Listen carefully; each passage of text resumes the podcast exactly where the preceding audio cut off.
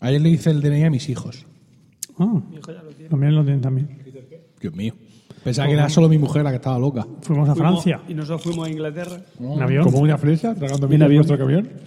Devorando la carretera. Marcha rugiendo como un león, ya que nos dejan pescar el atún, vendo Venga, verdura, verdura, pescado claro, común, corre, acelera, que No, lle- no digas que me la entera. Pero cantando, cantando.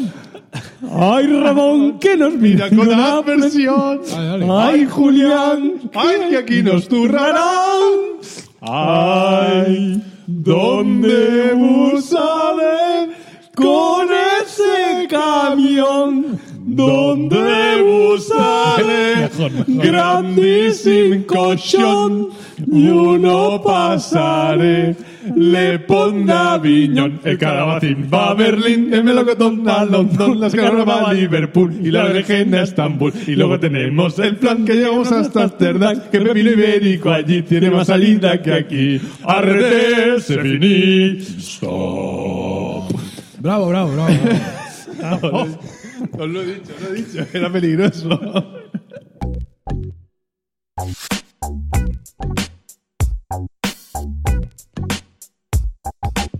Bienvenidos a Están locos estos romanos, capítulo 2 del 20 de noviembre de 2015.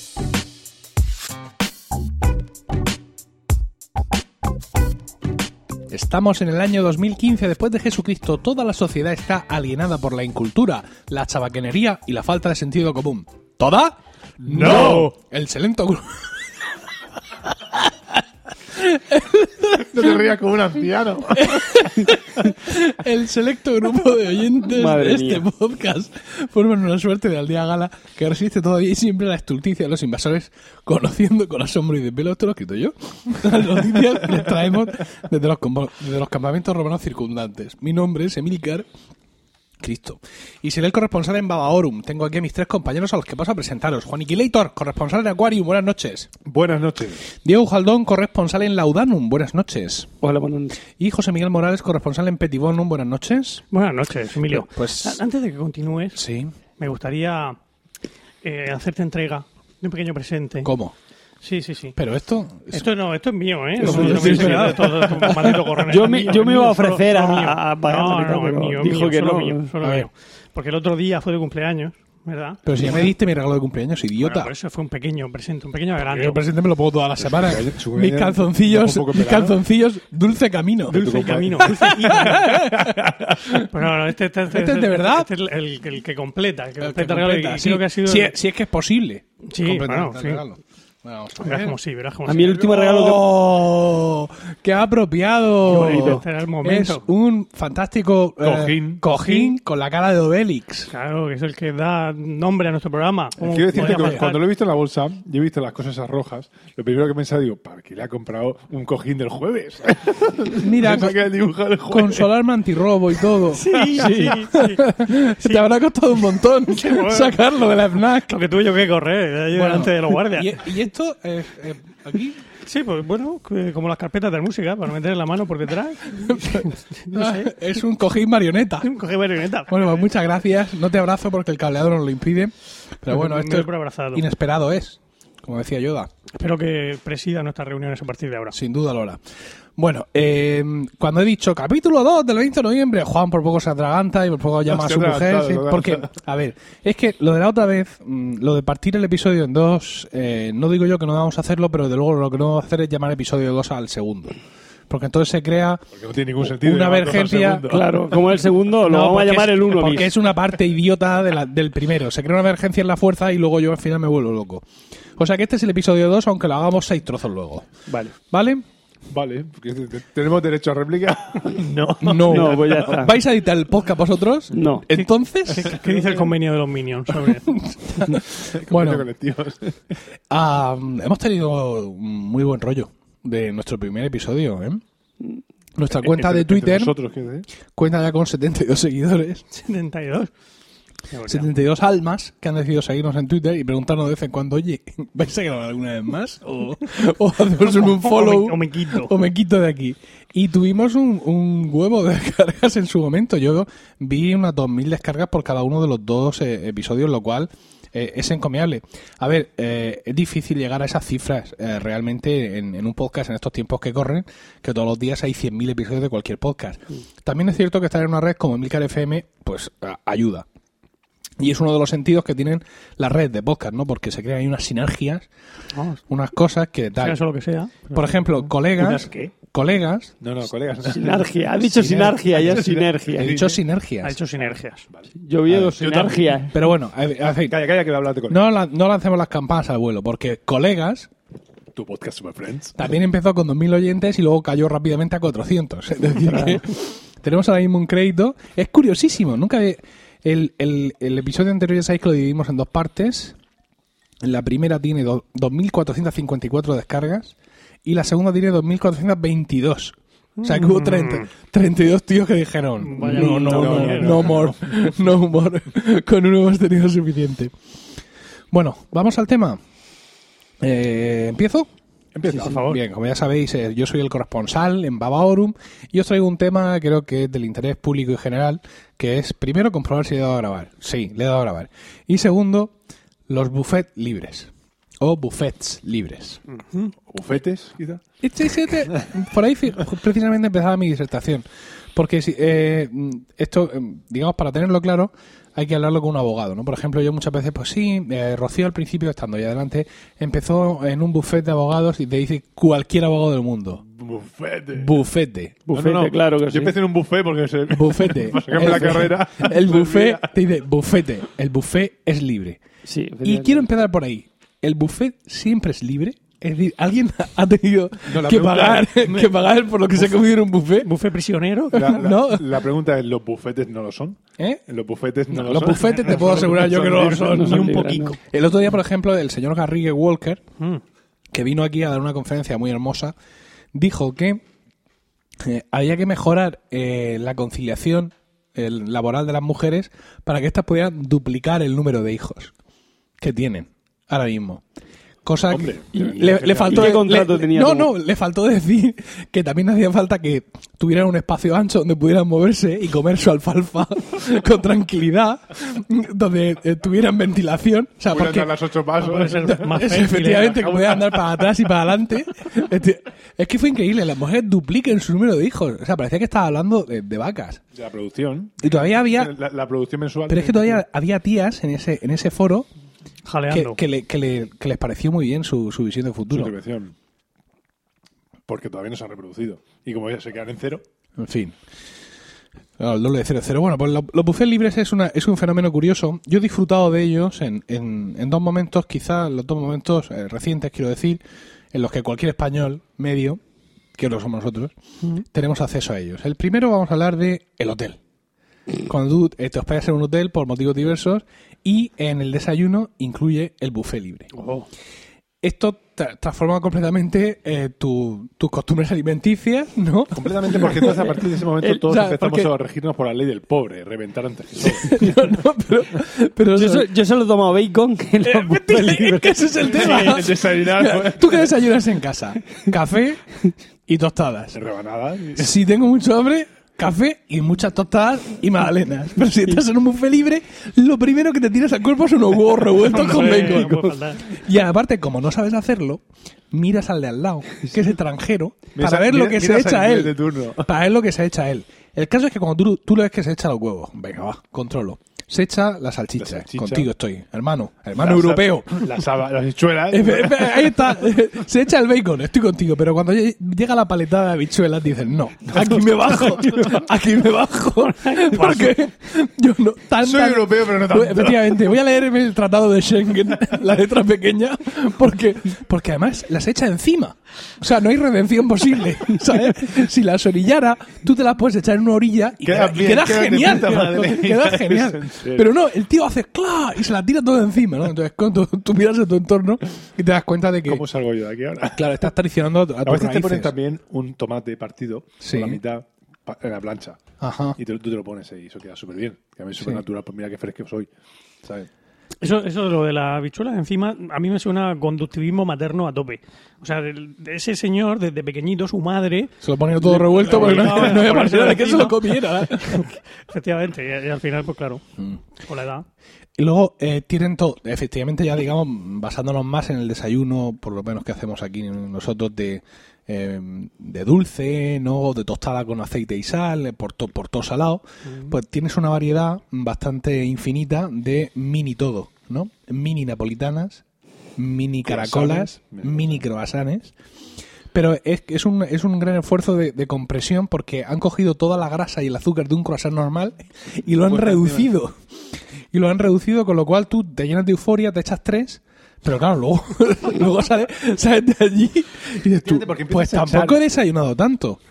Empiezas a echar, me pongo unas tostaditas. Ay, Sí. mira, aquí queso, me pondré queso. Me tengo que poner un poco de fruta, porque fruta, como no voy a poner Claro. fruta, fruta. Hombre, por Claro, supuesto, no, sí, no, sí. no, no, Y luego fruta. no hay que olvidarnos que al ser buffet libre mm, puedes coger y hacerte el bocadillo para luego el, el almuerzo que viene después y te lo metes en la mochila sin que veas y te y te que vea el camarero. anchos, Sí, te esa, costumbre, anchos esa te- costumbre tan española empieza a, ya a ser vigilada en algunos hoteles, ¿sabes?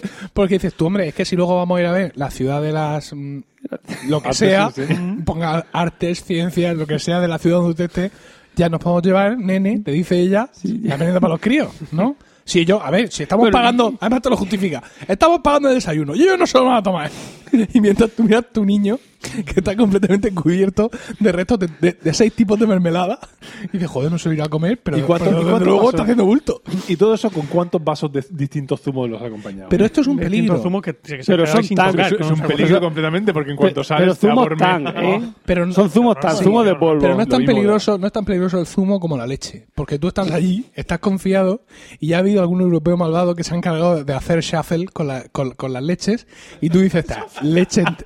y dices tú, leche entera, por fin, llevo cinco años sin probar la leche entera, por fin me voy a echar un chorro de leche entera, se me además leche entera el prado, o sea, Pero esta la que la bebes, que la bebes y es como si le lamieras el lomo a una vaca, ¿no? Como si le pasara la lengua a la mantequilla por algún, encima. algún, algún cabrón te ha puesto leche de soja. leche de soja. ¿Dónde tienen las ubres? La, la soja. ¿Eh? Hay, algún, hay, hay algunas marcas comerciales que dicen bebida de soja. O sea, lo han asumido. Dicen, no, Sí, no, no. no podemos engañar a la gente durante más tiempo. No, de hecho, ya en, en ninguna pone leche de soja. Sí. Está un poco prohibido. Está prohibido, ya estaba bien. Prohibidito, sí. Ya estaba bien. Bueno, pues entonces es Es que cuando- hay que asumir que la leche de soja es lo más parecido que tenemos a la horchata, porque al fin y al cabo no es más que un, un grano chafado y estrujado, solo que no está tan no está tan dulce. Eso sí, el Kiko se me ha ido por otro lado. No está tan dulce como, como la horchata. ¿Quieres decir que tienes un kick con tus pulmones ahora mismo? Pero vamos, y estoy poniendo cianótico. Bueno, pues esto de los buffets, el último en el que estuve, no me da vergüenza decirlo porque se trata de, de- de humillar también a alguien que no está aquí, lo cual sabéis que, Oh, es, que es uno de, los- de los, los principios bien, sí. de nuestro podcast, ¿no? Estaba yo en la jornada de Vaya. podcasting de Zaragoza. Pido disculpas desde tu micrófono. No aguanta la Estaba borracho. No aguanta la presión. No aguanta la presión. Bueno, estaba yo en la jornada de podcasting de Zaragoza eh, y estábamos desayunando. Atención porque es doble pirueta mortal. Yo tenía habitación, que por cierto me quejaré en NH porque me hicieron una pirula, pero bueno, mi habitación era sin desayuno. Y la de Miguel Espada era con desayuno porque esperaba que viniera su mujer. Entonces, claro, como su mujer no iba a venir, Miguel Espada me espaldar de la. De la em, Factoría, por momentos. Factoría. ¿Y qué, qué hace? Me gusta, Así, me gusta. Salchichones de la red de podcast. Jamones, De la red de jamones. podcast por momentos. Entonces, eh, porque él esperaba que su mujer le pudiera acompañar al igual que yo. Al final él durmió solo, yo dormí con Gerardo Rato. Vamos a no especular cuál de los dos salió peor parado. Pero el caso es que... Gerardo Rato. Es que yo... Ahí está rápido, ¿eh? Eh, Bien. bien. El caso es que yo, Diego. yo me, eh, en esa mañana me tomé el desayuno suyo de su habitación. Ya, primera españolada. ¿No? Es decir, entramos, habitación, fulanita. Y claro, mira el fulano allí, eh, dos desayunos. Aquí hay dos, aquí hay dos palomos, por los dos para adentro. Entonces, pues llegamos, hacemos todo, todo lo que, todo lo que pone aquí Lo mi, que mi guion, todo, tal, no sé qué, no sé cuánto. pues, El, el proceso del tostado de pan, no lo hemos dicho. Sí, es verdad. El proceso del tostado de pan Con esa rueda infernal. requiere mucha confianza del prójimo. Porque tú vas, coges tu pan, lo metes en el chisme ese, ya te has quemado dos veces los nudillos al meterlo y te vas. te vas porque quedarte ahí, a la velocidad a la que eso va, quedarte ahí es perder tu vida miserablemente. Y perder existencia, que se está llevando Claro. la gente. La gente se está llevando comida y, sobre no está todo, comiendo. y cuando llegas, cuando llegas ves que tu pan asoma lentamente y ahí hay dos que ya están esperando. Y están mirando y ven el pan caer y están Y no deseando nadie. que no llegaras para llevárselo, pero no lo coges. Bueno, el caso es que eh, hicimos todo lo que todo lo que teníamos que hacer y al final nos lamentamos porque dijimos, "Uy, este buffet libre mm, está carente de de, pues, to- de, de un- de un bacon, de un huevo frito, le faltaba todo eso, ¿no? Uy. Había- había embutido, había embutido. continental no estaba. No, pero es que no nos dimos cuenta que había un cartel que decía, le preparamos lo que usted nos pida. Ay, Si no estamos ahí todavía en Zaragoza. lo que usted nos pida. Póngame un, un lechoncito así. ¿no? Con el plato, Cortar un plato. Bueno, ese es un buffet. Ahora, el otro buffet. Esto sí fue fue una experiencia novedosa para mí. Dice mi mujer, pues podemos aprovechar el puente de no sé qué demonios en verano e irnos con los críos a alguna parte porque es que no sé cuánto. Venga, sí, lo que quiera, resérvalo todo. Entonces nos fuimos a Cabo de Gata. Oh, En. Cabo de Gata, en la mismísima orilla del mar, vulnerando toda la ley de, co- de- de costas planetaria, hay un huevo de hoteles, hay como 1.600 hoteles, todos puestos uno al lado de otro, como si fueran del Monopoly, ¿no? Entonces, eh, todos tienen... Rojos rojos. Sí, todos tienen el mismo pack de mm, X noches, eh, entonces tú eliges si quieres solo hospedaje o si quieres todo incluido. Dices tú, ¿eh? No, no. es Como que todo incluido. Es un gran error. Entonces miras el precio, oferta, todo incluido, no sé qué, y te dicen, todo incluido. Entonces te, te justifica la esposa o el marido o lo que sea. Es que fíjate, si en vez de todo incluido pedimos eh, solo el no sé cuá, solo con las bebidas ya nos va a salir más caro. Y dices tú, no, no, todo incluido. Entonces tú llegas allí pensando que eres el, el jefe, ¿no? Es el Que eres, el que eres el- que señorito. Que eres el, el que lleva el todo incluido porque eres el que tiene billetes. Y te das cuenta de que no. De que eres no masa, muchedumbre. Porque aquel hotel de cuatro estrellas no tiene un, no tiene un restaurante, tiene un comedor. O aderevadero.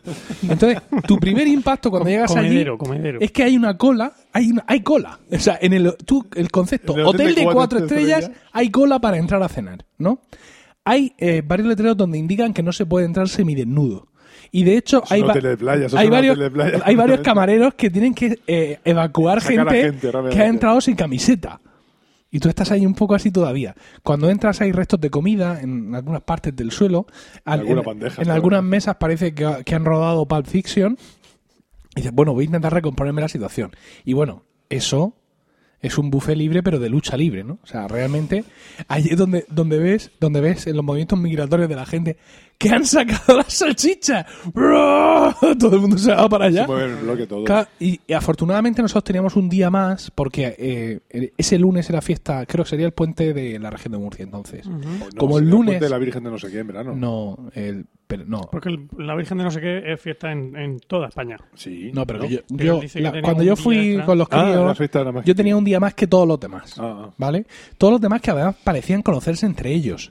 Era un poco, un poco extraño. Decir, estamos en un hotel con un billar de personas y que se conocían. Y yo ¿Pero eran pensé, extranjeros? ¿Eran ingleses? ¿qué va? Eran andaluces. Ah. Estábamos en Cabo de Gata, la mayoría eran todos conociendo andaluz. De hecho, yo le pregunté, le dije al, al del hotel, digo, mire, no quiero ser indiscreto, pero me da la sensación de que la mayoría de los eh, clientes se, todos se conocen. Son todos amigos. ¿Es posible esto? Y dice, sí, porque es que son de una peña de Granada que organiza estos viajes anualmente, no sé cuánto. Dije yo, ah, amigo. Tati. Bueno, el caso es que Organizan estos, estos viajes anualmente, o sea que todos los años se van para allá a ponerse a- Ciego, ¿eh? Ciego. como una Hacer cola manada de langostas y pasan por aquello. Entonces, eh, varias, varias circunstancias, porque claro, mm, mm, eran familias completas con niños, con niños de todas las edades, sobre todo niños adolescentes y preadolescentes. Y yo pude, Ostras. pude co- o sea, horrible, pude Esos son comprobar los que más comen, ¿eh? la escena eh, de, de uno de estos niños, bueno, niños, 11, 12 años, le vi, mientras yo intentaba hacer una extraña combinación de ensalada, por, por el que dirán, ¿no? Le vi colarse por tercera vez ante adultos y otros niños en la cola del helado y decirle al niño que tenía al lado que iba con él, es que aquí o te espabilas o no pillas nada. Y dije yo, este es el carácter. O sea, este niño se ha forjado aquí, lleva años viniendo aquí, ¿no? Ha, aprendido la peña. cómo sobrevivir en estos, en estos entornos. Era una cosa... Llevaba el machete. detrás. Eh, no, para- no, para no. ir despejando el camino. No lo necesitaba, no lo necesitaba. Te- Tenía un mullet considerable y con, con eso le, bastaba para... Yo te, te he preguntado lo de los ingleses porque en mi experiencia, yo yo tuve una experiencia parecida hace un par de años en, en, en Tarragona, ahí donde está, en Salou. Salud. Y este no era todo incluido, pero Tu experiencia fue que, que, no- que te quedabas sin helado. la, la experiencia la, la voy a contar ahora. Ah, bien, vale. Espérate, Juan Inquilator. Yo también El- tengo una anécdota para después. Ay, qué bien. Eh, el caso es que mm, yo me fijé que aquello estaba lleno de ingleses y notaba que el, no quiero yo parecer aquí elitista ni nada por el estilo, pero que el nivel sociocultural de la gente, en ese plan, ¿no? Que, que no era gente de un alto poder adquisitivo. Y teniendo en cuenta la pasta que me estaba costando a mí estar allí tres días, digo, esta gente o, o- o efectivamente la- el, poder adquisitivo en el Reino Unido es muchísimo mayor que el nuestro, o es que estos cabrones les hacen unas ofertas de puta madre en su país. O que son sus vacaciones. Yo creo que Yo creo que pillan un, un tour poco todo. de, un tour operador de esos que hace una super ofertaza. se lo eso llevan a Un poco barato. todo. Para que que les- si no, luego sale a ellos mucho más barato cogerse su avión, implantarse en Salou y tirarse No, una semana o 15 días, porque hay gente que se tiraba. Allí su tenía pinta de eso, que conocían a aquellos, los sabían ya todos los trucos porque llevaban allí 10 días a base de... de- Claro, nosotros, por ejemplo, el primer día que amanecimos allí nos fuimos de excursión. Nos fuimos a ver la playa del no sé qué, el pueblecito del no sé cuá. ¿Cómo se nos ocurre? Nos perdimos el almuerzo, nos perdimos el, el aperitivo, nos perdimos el no sé qué. La mayoría de la gente iba, iba allí a estar todo el día tirado en, en la piscina, los zagales mayores que se maten o que los monitores intenten entretenerlos, y nosotros aquí zampando. Ya, pero, por Claro. ejemplo, vosotros fuisteis a un, re- ay, un restaurante, a un hotel de estos que son de pasarte la- el día ahí metido con las distintas Sí, actividades. es como si fuera un crucero que no se mueve. Sí, básicamente. Que no te mareas. Pero es que, no te marea bastante. claro, nosotros como sí, contamos con un día extra, como contábamos con ese día extra, porque el, el lunes, insisto, era fiesta en Murcia, pero no lo era en, en Andalucía, que era donde venía esta gente, pudimos comprobar otro fenómeno adicional, y es que el todo incluido se te acaba a las 12 del día que dejas el hotel. Ajá. Pero claro, es a partir de las 12 cuando ponen el aperitivo. Con lo cual, había un montón de gente que había dejado las habitaciones, pero que no estaba dispuesta a irse del hotel hasta que no fuera el estrictamente necesario. Entonces, Te intentaban... ponían, pero momento, ¿había aperitivo? Sí. Intentaba, o sea, no, tú allí en la piscina había un chiringuito y tú podías estar todo el rato allí pidiendo cosas No. continuamente. Y de vez en cuando pues hacían, eh, yo qué sé, tortilla de patatas. ah, sí, sí, sí, sí, y hacían allí No cosas calentitas. Entonces, a partir de las 12 la cosa se volvió tensa.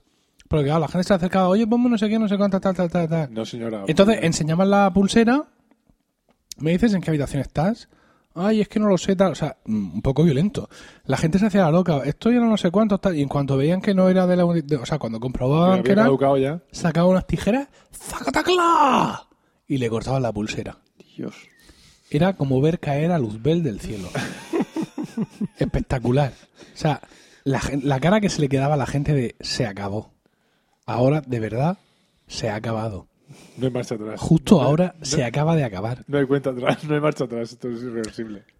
Y lo- muy buena, oiga, ponme no sé cuánto, me hizo su habitación, sí, la no sé qué, no sé cuánto, y le sacaba, tenías una- un, un cartoncito de ponían en una habitación. Ay, perdone, pero es que tal, es que esto es un, perdone, perdone que le haya preguntado a la habitación, digo, no, no, hombre, si lo entiendo. Ya, pero es que los compañeros de recepción lo tendrían que dejar, que los que dejan el hotel, luego puedan entrar otra vez a las instalaciones, porque, en fin, me contó allí sus problemas laborales. y fue un poco tenso. Pues vete para ellos, tienes que ir con la tijera ahí. Y bueno, y ese día, por supuesto, tanto la comida como la, la comida y la cena, completamente distinto. Claro, ahí ya. O sea, un remanso. Se oía incluso música de ascensor. Podías repetir el lado todas las veces que quisieras sin necesidad de, de pelear con de un, niño, mullets. de un niño con mullet. Oh, no sé qué. Pero en la escarola. Bueno, hubo un momento mágico en el que le dije, y además en la ensalada te he puesto encima para que no te quejes, queso fresco. y dice Rocío, esto es un pegote de mantequilla.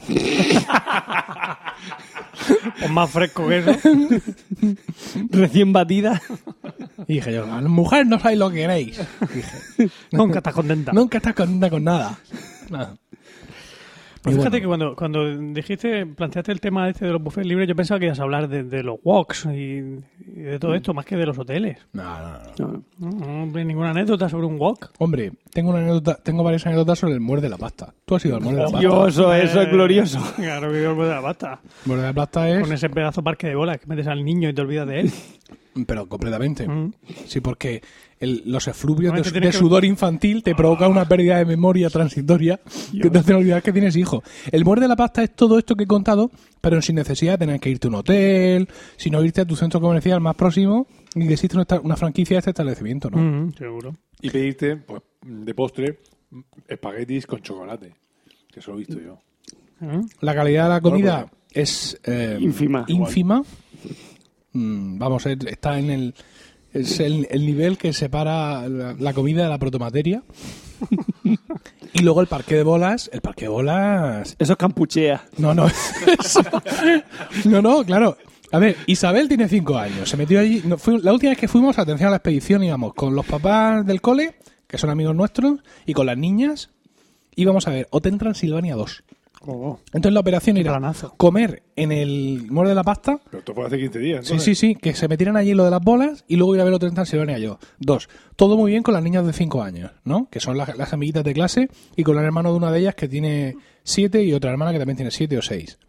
Claro, en mi cifumio de dos años y medio, ese para mí. ¿No lo metiste allí a, a la vorágine? Por supuesto de, que de la sí. bola. Hombre, Claro, porque mi, hijo es aguerrido. O sea, mi hijo es pequeño, pero no se achanta si le empujan, no, no llora. O sea, él se mete allí. mi hijo en un este de bolas se mete a lo más alto que haya a tirarse, del tobogán más inclinado. Entonces, aún así sigue siendo un niño de dos años y medio. Entonces, todo el tiempo que él estuvo dentro, que fue todo el tiempo, yo tuve que estar por allí vigilando como un perro rabioso de arriba abajo, intentando no perderlo de vista. Porque claro, eh, creo desde luego, y, papá, papá, mira, no sé qué, ta, para taparte para la otra. Pero tú tienes que estar vigilando porque no deja de tener dos años y medio. Luego, por cierto, el tío se vio la peli entera. Otra Transilvania 2. ¡Una tele grande! Dijo. Se reía de los chistes. Espectacular. Increíble. Y con dos añicos y medio, que es muy poco, se comió Sí, la bueno, peli completa. Es cierto que ya había visto Hotel Transilvania 1 como unas 1600 veces. Entonces sabía que iba. ¿Crees que Claro, conoce a los personajes. Mm. Rocío lo quiere llevar la semana que viene a ver esta de los dinosaurios de Pixar. Sí. Ah. No sé yo ya eso cómo irá. Eh, Pero bueno, el muere de la pasta es... Lo eh, cuentas en el próximo capítulo. sí, efectivamente. Yo recuerdo Yo- que te- una experiencia que tuve en un, en un buffet de estos. Fue el primer año que estuve en Estados Unidos, la primera, Navi- eh, la primera acción, acción de gracias. ¿Qué pasa? Que allí todos los americanos se van con sus familias y nos Oh. quedamos extranjeros ahí. Nadie sabrá. Súper triste todo. Entonces, pues, nos hicimos fuertes cuatro y nos fuimos A un buffet libre. a Nueva Orleans, a Ah, un bueno. pedazo de hotelazo, porque tenían un, pedazo de buffet. ¿Qué ganas Bueno, tengo yo de ir a Nueva Orleans? Está muy bien, ahora que ha pasado Caterina ya Sí, ha limpiado Sí. aquello. Y-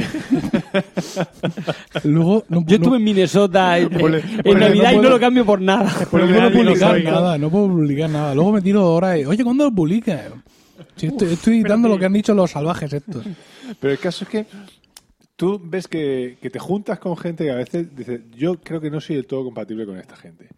Porque éramos cuatro y vemos que entre ellos había dos alemanes. Y un chino. No, sí, bueno, era japonés, pero efectivamente. Chino. Famoso chino Claro, del Facebook, hombre. Sí, efectivamente. Lo que pasa es que el resto de la gente no lo conoce, por eso no he hecho referencia. Y bueno, pues el, el chino y yo empezamos a coger toda la comida, todas las cosas caras. Pero ¿qué se coge, qué se coge la alemana que iba con nosotros? Empieza a cogerse. Col hervida. Con pan- el- no, mucho peor. Pan de este frito y se Ah. pone ketchup Ay. y empieza a mojar pan. Un, un, un buffet que nos había costado 30 pavos. Dice, Muchacho, tírate a la gamba. Tírate la gamba a las patas de cangrejo y todas Claro, las cosas hombre. ricas que hay por aquí. No, no. Pues no, se comían esto, pero... Oye, tú de Chicago a Nueva Orleans son 13 horas en coche. Pero si él estaba en bueno, Yo Texas. es que estaba un poco en Texas, lo recuerdo. Vale. A- aún así, aún así son unas cuantas horas también. Son... ¿Estabas en Austin? Estaba cerca de Austin.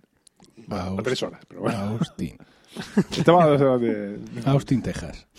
Menos mal que no has dicho Austin Power. Sí, menos mal. Menos mal, ah, no, no lo ha dicho está nadie. mucho más cerca, solo está a 8 horas. Sí. Le cambia lo hicimos- completamente. Eso lo hicimos en coche. Eso es, lo que vosotros, horas, qué eso es bueno. lo que vosotros llamáis un viaje doméstico, ¿no? Completamente. Allí en Estados Unidos. Porque te, te quedas dentro de casa. Claro. Las tres horas que te separaban a ti de, de, de Austin eran Hacia hacia Nueva Orleans Orleans. o hacia No, eso es más dirección para, más contraria. para allá. En dirección contraria, O justo. sea, O sea, fueron 10 horas de viaje. No, no, no, Austin, pero yo no pasé por Austin. No, Austin no, estaba justo, pero yo Ah, vale, vale, vale. hacia el otro lado De acuerdo. Nos directamente. dices dónde estabas directamente. O sea, que fueron 6 horas de viaje. ¿Dónde No, estabas? pero, pero vamos a ver, José Miguel. ¿Que, que dónde estabas? ¿Que dónde estabas? ¿Cómo se llama? pueblecito. Que se llamaba, ¿cómo coño se llamaba el Google, Google Maps. College Station. Colleje sabe. Station. Collaje, collaje. No, eso es otra cosa. Colleje. Collaje. Eso es lo que hace- hace tu hijo. Ah, pero- Vale. Siete horas, 30 minutos. Vamos. bueno, bueno, bueno, ha bajado. Pero hay una ruta alternativa por ahí arriba. Que... Sí. que te hace que te haces más. Ah, no, siete horas, dos minutos. No, has visto, Si vas no por. Houghton. No ¿Fuiste por que- Houston? Que vamos a subir hasta que vamos hasta Houston. A subir, no, a bajar. A bajar. ¿Qué dices? ¿Qué dices? Hasta allá nos Si fuimos. estás en College Station, a no Houston bajamos baja. a Houston, no llegamos a Houston ni de coña. Por siete horas y media. Por Livingston, supongo. Mini punto para Milka. Cinco estrellas en iTunes, por favor, todos ahora mismo. bueno, eh, Bueno. tu anécdota tachada. Yo tengo mi anécdota. La última. Sí. porque Mm, Yo, yo me, me fui a un viaje de estudio en el cual había un alumno que se subió en el autobús y fue a entrar en el autobús y marearse, pero verde, vomitando como una bestia. Y a las 7 horas que llegamos, porque sa- salimos a las 5 Una y iguana. comíamos. Sí, efectivamente, estaba verde. El otro, yo me quiero volver, yo me quiero volver a mi pueblo. No voy a decir cuál es. Vaya, la grulla. sigue, sigue, sigue. yo me quiero volver a mi pueblo, que yo no aguanto más aquí en este autobús, esto me da vueltas. Hasta que, claro, eran las 5, llegamos la hora de comer por allí, por pues, Castellón sería, y de repente aparece un compañero suyo, ¡Hacho! Que aquí se puede comer a pajera abierta. Se le quitó cualquier mareo y empezó a comer, a comer, a comer. Y ya se le olvidó ni que se mareaba. Fuimos a los Pirineos, con eso te lo digo todo. Y no se mareó en el camino. 3 horas 27 de Alama de Murcia a Castellón. Tampoco, no puede ser. ¿En autobús? No. En coche. En coche. ¿Coche de en coche. Sería sal- sin pasar por, sería- sin pasar por Houston. Sería. Salou. Tres horas y pico me parece muy poco. Si eso se, lo, se tarda en llegar a Valencia. Hombre, tres horas y pico te da tiempo a parearte, pero vamos, Total. ¿A parearte? a parearte también. A Sobre todo parearte. con, con esa edad. Bueno, no sé. Sería a lo mejor Salou. Bueno, esto ya lo de sí. Todo lo que tenía que La dar. Fanta, José Miguel, la Fanta. Como veis, estamos a tope. Pásate la Fanta. Cero. Fanta cero. No, no- no- no está nada justificado nuestro estado. Y acabamos de empezar. Bueno, esto, Bueno, hombre, quizás los dos dedos de ron que se ha puesto antes de la Fanta. Cállate, eso no lo sabía la gente. bueno, esto es a mi informe de Baba Orum. Pasamos ya a nuestro corresponsal en Aquarium. Eso soy yo, ¿no? Ese es tú. Oh, tío, que bajada de flow ahora mismo. Sí, porque tú nos vas a hablar de... de- Mi idea era traer el tema de eh, el informe de la OMS sobre eh, las carnes y eh, los cánceres. En concreto, el cáncer de colon. ¿Sabes dónde, acab- sabes dónde acabamos de cenar, no? Aquí en el trigo limpio.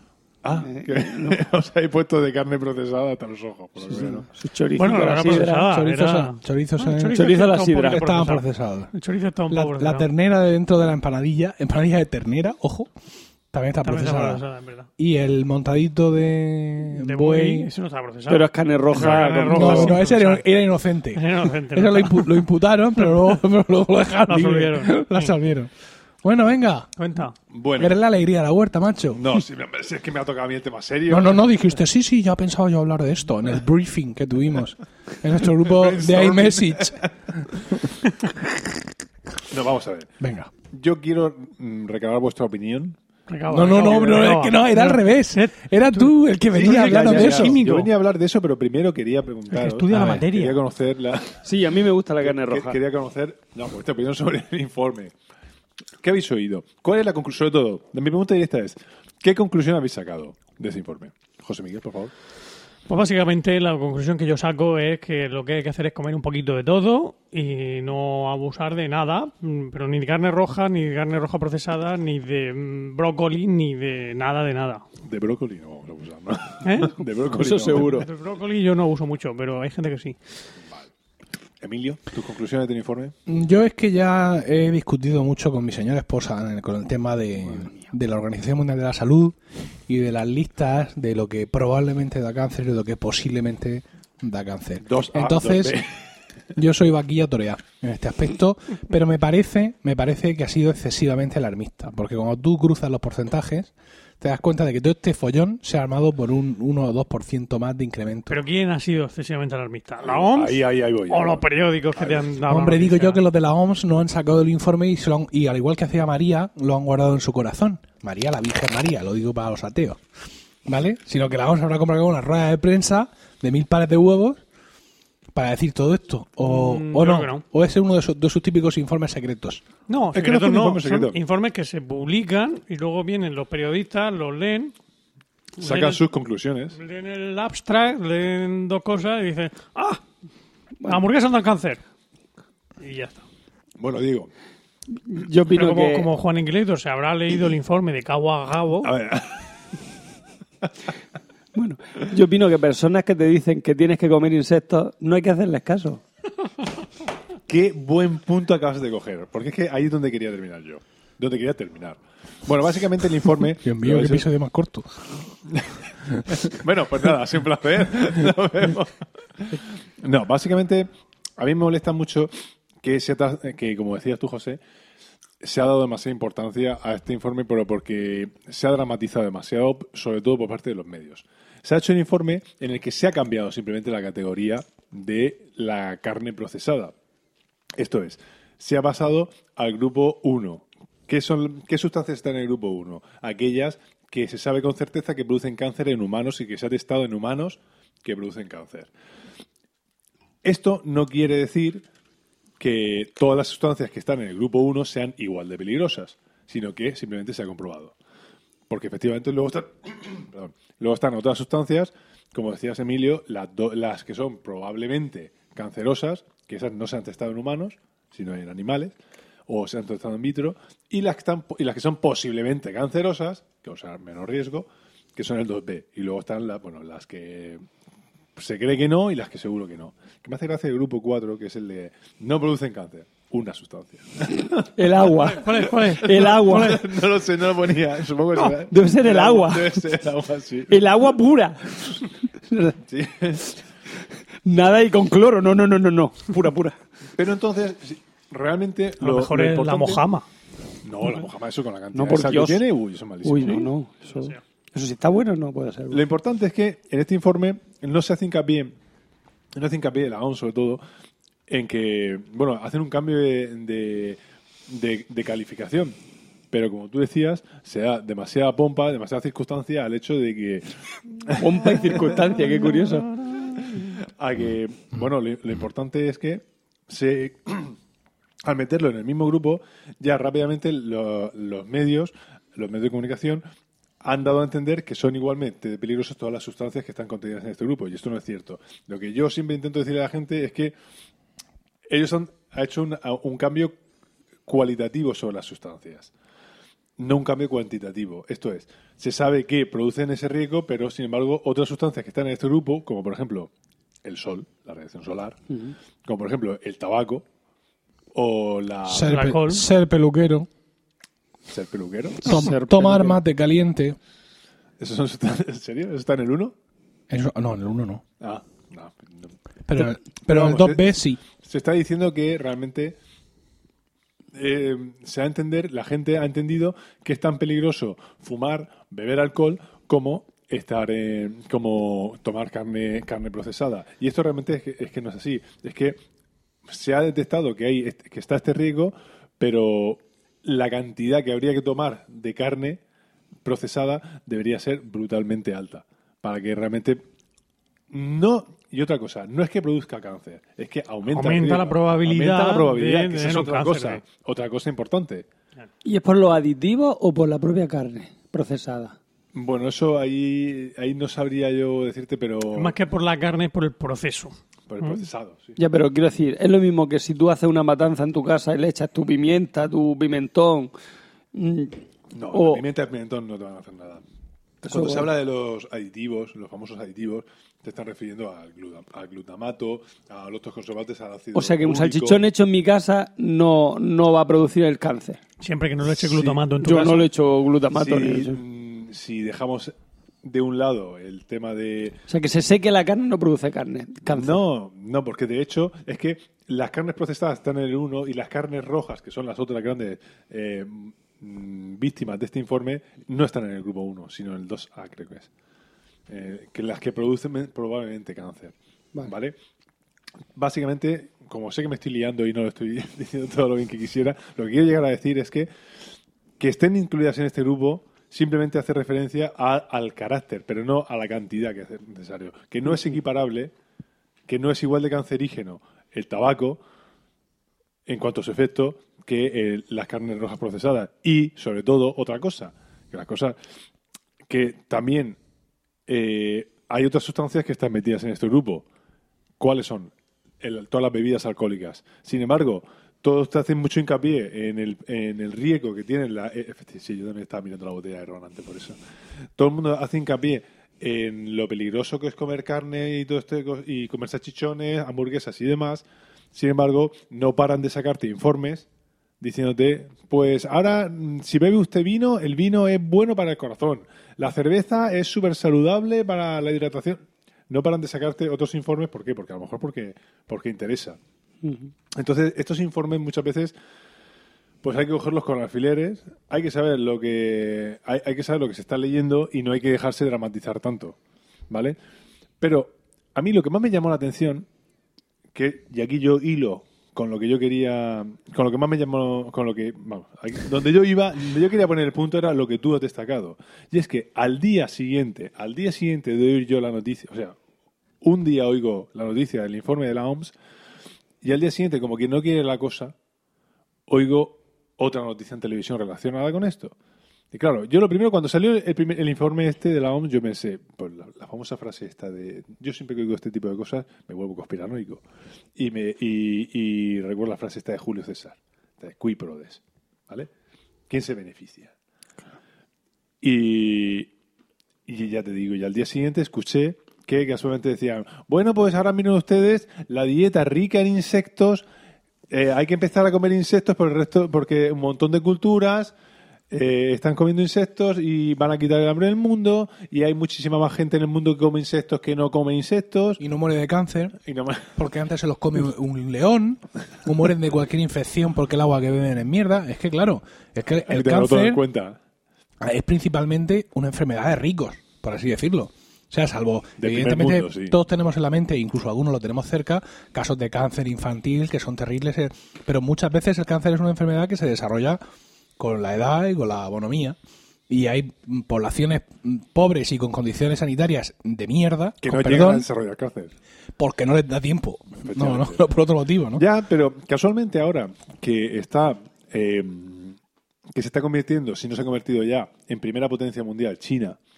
Todo el mundo sabe que en China las carnes rojas no tienen especial, eh, no son mm, Se tiran mal vitales en, vamos. No son no son vitales en su dieta. Sin embargo, son muy de comer insectos, sobre todo en la, en la parte del sur. Ternera con bambú y setas chinas. Ostras. Y setas chinas, esas son de chinas, no quiere decir que Ah, sean- las setas chinas con- contrarrestan en la, la- la Efectivamente. ternera, ¿no? Ya, pero en la zona del sur sí que son mucho de comer insectos, eh, la zona cantonesa. Y Cantonal. cantonal, del cantón de Cartagena. No, del cantón de. Cartagena. y entonces yo realmente pensé, sí que vi que una relación causa-efecto directa. Me pareció que había un interés mm, manifiesto, claro y manifiesto, en intentar promocionar que la gente empiece poco a poco a comer, a, a incorporar a la dieta, que se empiece a perder el miedo a, a, ver, eso a mí tampoco me parece mal. Si nos comemos las gambas, ¿vosotros habéis visto una gamba? No hay cosa más asquerosa. Si tú lo analizas, yo siempre lo he dicho. Es horroroso, los caracoles, nos comemos los caracoles. Un caracol es ningún muy asqueroso, efectivamente. Un caracol es ¿Qué una cosa que tienes que comer sin, sin mirarlo, ¿vale? Tú ves una gamba en el mar, quiero decir, o una gamba- langosta. La una gamba está lavada, hombre, está ahí en el mar, está en Vale, sal. sí, pero es que Bueno, la pues gamba resulta... ¿y el Pero es caracol? que, otra cosa, que la gente no se confunda. Las gambas en el mar no son rosicas, tan bonitas. Las gambas son de un color grisáceo feucho que no veas.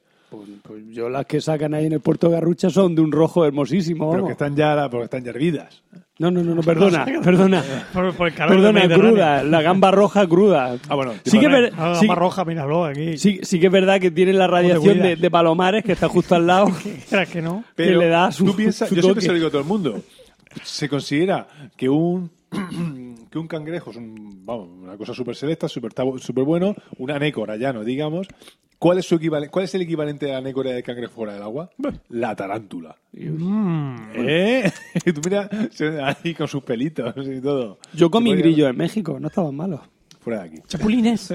Bueno, el caso es que las listas estas de la. OMS. Yo creo que la gente medite eso. Vale. En conclusión, creo que la Ojo, gente medite ojo con las listas. la mira. culpa no es de la OMS, la culpa es de los medios. Bueno, pero ojo, ojo a las listas. El- la lista, el grupo 1 son agentes que son cancerígenos o como lo queramos Manifiestos, llamar. ¿Vale? Manifiestos. Aquí hay un montón. eso, la- la- el grupo 1 lo que es, es son eh, eh, productos que se ha demostrado a través de estudios serios, científicos, etcétera, etcétera, Sí. publicados en revistas su- del JCR, Sí, sí, sí. que se ha demostrado que aumentan la probabilidad de tener cáncer de colon. Eso Sí. es lo que es el grupo 1. No, de color no, cáncer en general. Dice que esta Bueno, categoría se usa cuando hay suficiente evidencia de que estos productos son cancerígenos para los seres humanos, ¿no? Y, y hablan de agentes Pero que directos. ser cancerígeno lo que significa es eso, aumentar la probabilidad de padecer un cáncer. Bueno, aquí hay un montón de cosas que acaban en lidrililina y un montón de cosas absurdas que habrá estudiado Juan y ya habrá olvidado seguramente.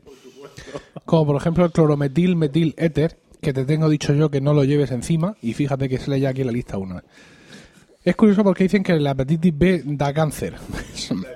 Tú- tú- esto cuando has dicho clorometil, etil, éter, este está haciendo ya la, la cadena de, de, de carbono. Estaba así, haciendo car- cadena de carbono el Hablamos payo. también de los- la radiación ultravioleta, la radiación X y la radiación te gamma. ha dado a ti con un Entonces, CH4 en el ojo. Eso, digamos, lo que son las, su- las sustancias de por sí mismas. Y ahora mezclas bebidas alcohólicas, como ya habéis comentado, eh, y ahora aparece ahora la carne procesada, ¿no? Pero ya estaba el salted fish Chinese style. Ojo, nieve. Eso, Mojama. Eh, El, Oh, y el tabaco, etcétera. Y la exposición. Y ahora, eh, tiene otra clasificación que es circunstancias de exposición. Es la exposición al, alu- al aluminio, al arsénico, que es bastante eh, inconveniente, y a otro tipo de, de sustancias. Esa es el, el- pero claro, esta lista, mm, aparte de que ahora sea polémica porque aparecen las carnes procesadas, es una lista que hasta ahora para, era para todos evidente. Y yo supongo que también es una cuestión cultural. Todos sabemos que el tabaco da cáncer, pero quizá si este podcast se estuviera grabando en los años 60, 70, Estaremos todos eh, fumando como todos con Ricardo diciendo, pues no acaban de decir que el tabaco no sé qué. Luego, el- lo realmente cachondo aquí, es decir, de lo que se llenan los grupos de Facebook, que son el, el- la- el- el verdadero mal de todo esto, son de los grupos 2A y 2B. El grupo 2A son probables. ¿Vale? Que no hay Y el grupo- evidencia suficiente. Y el grupo 2B son posibles. Y aquí es donde viene el Festival del Humor. Porque en el grupo 2B es donde me parece que... No, en el grupo 2A tienes el mate, el mate caliente. Eh, Porque el mate de temperatura ambiente... ¿dulce ya está o en- amargo? Ya está en el Ya grupo está en B. 3. pues y el está- azúcar está en el ¿en serio? grupo 1 Está trabajar por turnos Hombre, eso es malísimo para salud. y también está ser... Eh, Trabajar ser, por ser, grupo. si trabajar en general, trabajar por turnos y también está ser peluquero. Ser peluquero está fatalmente visto. Eh, que yo supongo que no estará aquí por, por diversión ni porque el, el cuñado de alguno de los de la, de los de la OMS sea peluquero. Y Mame, dice, ya verás, el va- exnovio de vamos, a, vamos a cojonar al Paco. Pon peluquero. Ponlo, ponlo. Si esto no lo mira nadie, ponlo. Efectivamente está en la lista ni más ni menos que la 2A, ¿no? Ser peluquero probable, o barbero. Está en, en el apartado de circunstancias de exposición, donde también está el cobalto, con tusteno contrachapado, por cierto. Y la refinería y wolframio. con Wolframio, efectivamente. y las refinerías de petróleo y trabajar eh, por turnos que involucre cambio del ritmo circadiano. Vaya. Ah, vale, sí. Y tener un hijo que te cambia el ritmo circadiano cada hora, eso cuenta también. También da cáncer. sí. Bueno, el caso es que eso, pues, co- que todas estas cosas están muy bien, pero que hay mucha especulación y muchos intereses cruzados. Sobre todo con estos grupos 2A y 2B, pues bueno, pues sí, Y porque efectivamente. que, y porque quieren que comamos grillos. Estoy Pero, pero, ¿qué Pero dice tú crees que las grandes Hay un- hay- multinacionales- Exactamente, hay un Hay- señor. hay- un señor Barnes ahora señor mismo- de, de la OMS que, Que quieren tiene que comamos un los primo que en Monsanto, que Monsanto está ahora comprando grandes campos de grillos en, en China. No, para- Monsanto está preocupado nada más que haciendo maíz transgénico. Eso va a empezar. No, no solo, no solo. También está comprando campos de grillos que lo sé yo. Grillos transgénicos. Está haciendo unos grillos blancos. La más de crujiente. Exquisito. ¿Habéis probado el grillo egipcio? Acabado en punta.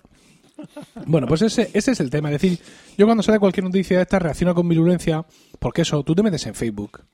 Facebook, es que Facebook yo lo, prohibiría directamente. Eh, ¿no? En, en cualquier circunstancia, cualquier ser humano, Facebook es dañino.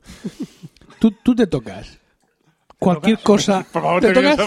¿Lo, lo subes a Facebook? tú te tocas tu cuerpo, ¿vale? Descubres cualquier cosa que no estaba ahí antes. Te metes a Facebook y es cáncer o un tumor. Hasta que tú mismo te das cuenta de que no, que es que llevas un calcetín en un pie y en el otro no. Con lo cual eso de me toco el pie, noto una textura distinta, no llego a sentir que me, que me lo toco, ¿no? En- no es un tumor en el lóbulo occipital de no sé dónde, No. sino que llevas un puto calcetín puesto, ¿vale? ¿Qué película de Woody Allen esto, Facebook y la chat de embarazada. ¿eh? Facebook, Facebook y la chat de embarazada. es Lo- lo que los WhatsApp. Sí, sí, eso. Pero lo- esos se alimentan de Facebook directamente. No. Y aparte WhatsApp fue comprado por Facebook, con lo cual lo que hay que hacer es cortar de raíz. Tú te cargas Facebook y te cargas todas estas cosas. WhatsApp fue, fue comprado co- por Facebook. Esto es como, como en, en Asterix, cuando, cuando los galos se dan cuenta de que son romanos. Ah, sí, viva nosotros los romanos. Mira nosotros los romanos. Y, y dice, y dicen los romanos, están locos estos romanos. sí, WhatsApp fue comprado por Facebook. Lo 12 compraron por millones. 16 mil millones de dólares. Entonces fueron, Así. sí, fueron Con eh, 32 céntimos. 16 mil millones de dólares. Eh, eh, en, en Emilcar Daily, mi podcast diario sobre tecnología, cada vez que sale una compra de esta, re- recito toda la lista de seguido para que la gente intente pillar la magnitud, ¿no? Entonces, por ejemplo, eh, voy a decir dos o tres nada más. 130 millones de dólares, todo en millones de dólares, ¿vale? Fue lo que pagó el Madrid por Cristiano Ronaldo. ¿Vale? Muy bien invertido. 18 mil millones de dólares son el presupuesto de España de defensa e interior. Juntos. Bueno, ¿Vale? tendremos que hablar sobre ese tema, pero bueno, bien. O, o el- eh, más o menos. Y 16.600 millones de ese, dólares. ese es el presupuesto. Bueno, eh, sí. 16.600 Presupuesto millones, en blanco. 16.600 millones de dólares son las transferencias que le hace el Estado español a las regiones. Y eso y- 16.600. sí, ¿Solo? y ese importe fue lo que lo que el, el Zuckerberg le dio al otro payo por el WhatsApp. Míralo. El WhatsApp que además se actualiza cuando sale de la raba. Eso de WhatsApp. ¿eh? Voy a Dice- financiar Cataluña. Dice, ya me, ya me actualiza. Dice, Voy a independizar Cataluña. WhatsApp se actualiza, se actualiza para, para el iPhone 6. Dice, ya puede comprar usted en su iPhone 8. ¿Cómo se- los de- los do- las dos abuelas a las que le- a- les ha llegado la herencia del iPhone 6 del nieto. ¡Oh, por fin, por fin! Lo hemos conseguido. Bueno, ya está. ¿Tú crees que hemos conseguido aplacar la alarma social? Yo espero que sí. ¿Tú, Ah, cre- eh, Sé, sé que no, pero. ¿tú crees que la, hemos, que, que la hemos exacerbado más? Ah, yo, No, yo quería no, no. ver. Yo, mi objetivo aquí era eh, crear una sombra de duda y eh, una cosa que la gente reflexionara al tema. Pero sé que eh, he fallado estrepitosamente. Por lo tanto, cuanto antes salgamos de esto. Es culpa del alcohol. Cuanto antes salgamos de este jardín, creo que es mejor. Otro agente cancerígeno. No, Bueno. pero, lo, lo que yo decía de. al Los respecto son de- cancerígenos, ¿verdad? Seguro. El, al final, yo creo que lo que hay que hacer es mm, variar. Variar tanto la dieta como las costumbres. O sea, la- el- lo que es más cancerígeno en esta vida es la Sí, rutina. Ah. La rutina. O sea, seguir haciendo siempre lo mismo. Comprarte siempre la misma marca de champú. Comprarte siempre la misma marca de gel. Como comer siempre lo mismo. Eso, eso da cáncer. Bueno, Emilio, tú eso tendrías que hablar al respecto, ¿no? Sobre comprarte siempre el mismo tipo de. Yo creo que eso da menos cáncer. No, Dame a las ver. cáncer, ¿verdad? Porque te, te ahorra mucho disgusto y de- muchos calentamientos de cabeza. ¿Y, y qué cantidad de Los tiempo? cantos de ahorras? cabeza no dan cáncer. ¿Qué cantidad de dolor de tiempo cabeza con mucho. pero- ¿Eh? ¿Cuán- ¿Qué cantidad de tiempo llegas a ahorrar con eso? Por ejemplo, mis calcetines. Los calcetines que yo llevo ahora mismo son calcetines negros y, tú, en cada calcetín pone el nombre del día que te lo tienes que poner. Virgen. ¿Cómo? Sí. ¿Really? son calcetines, son de H, son de H&M o son, son de algún sitio de estos. H&M, de alguna tienda de estas, ¿no? Entonces era un pack de siete calcetines negros Mixisty, con líneas horizontales de color, pero muy finas, Entonces pone Qué bueno. Monday, Tuesday, Pero lleva, lleva, su, Wednesday, lleva sus, raque- sus raqueticas. Game. Lleva las raqueticas. No. Y debajo tenis. Entonces está muy bien porque, eh, para empezar, te, li- te elimina los problemas de los que usamos calcetines negros de where is the pair? ¿Dónde está la pareja? Eso es cierto. ¿No? Eso es uno de los graves problemas de la humanidad. Efectivamente. Y una vez que tienes solucionado ese problema, ¿Quién no se ha puesto un calcetín negro y uno azul? una vez que tienes solucionado a problema, además, porque el problema de esto es que se... pero eso trae un, un- un tema muy interesante. Cuando haces eso, y bueno, cuando, cuando vivíamos con nuestras madres, no, no decían aquello de, ¿y si tienes un accidente? Depresión era para Romenter, para los bueno, sí, pero que te los cambiaron los también. calzoncillos y no los llevabas rotos con Joder. agujeros. ¿Y si tienes un accidente y tienes que enseñarle los calzoncillos? Y tú pensando, claro, ese es el, el- mi mayor problema. Después de un accidente, accidente, estoy desangrándome por la oreja. No, el verdadero problema de llevar calzoncillos, eh, cal- calzoncillos, no, calcetines desemparejados es que se, no se desgastan uniformemente. Entonces al final lo que acabas teniendo es un auténtico caos. Porque unos te los has puesto siempre más que otros y no consigues encontrar dos parejas negras iguales que estén eh, exactamente igual de gastados. Tendrías que ver la mirada de atención que me están poniendo todos No, no, no, no. ahora mismo. No, no, por- no, porque Hablando sí. de parejas negras. No, porque el calcetín se, se, se rompe por la punta, por el- Sí. lo que viene siendo el tomate. Y el tomate te sale aleatoriamente cuando menos te lo esperas en cualquier calcetín. Pero De hecho, no me porque uno se desgaste más que me- otro. que me he encontrado un tomate en mi calcetín esta Pero ¿y mañana. los que nos cortamos las uñas? Bueno, ¿No, tú, tú por no qué? formamos un, un grupo de Pero riesgo ¿cómo? distinto? Es imposible que tengas tiempo ¿Cada cuánto también tiempo para cortarte la uña? No, pero ¿sabes lo que pasa? Yo como me, Con Tú haces de- muchos podcasts, no puedes de- cortarte la uña. como me machaqué un dedo, me machaqué un dedo gordo hace un montón de tiempo, la, verdad, la uña, uñero. La verdad, uña no rebrota. Tu famoso uñero, la, uña, la uña no despunta, con lo cual no me... Bueno, ya.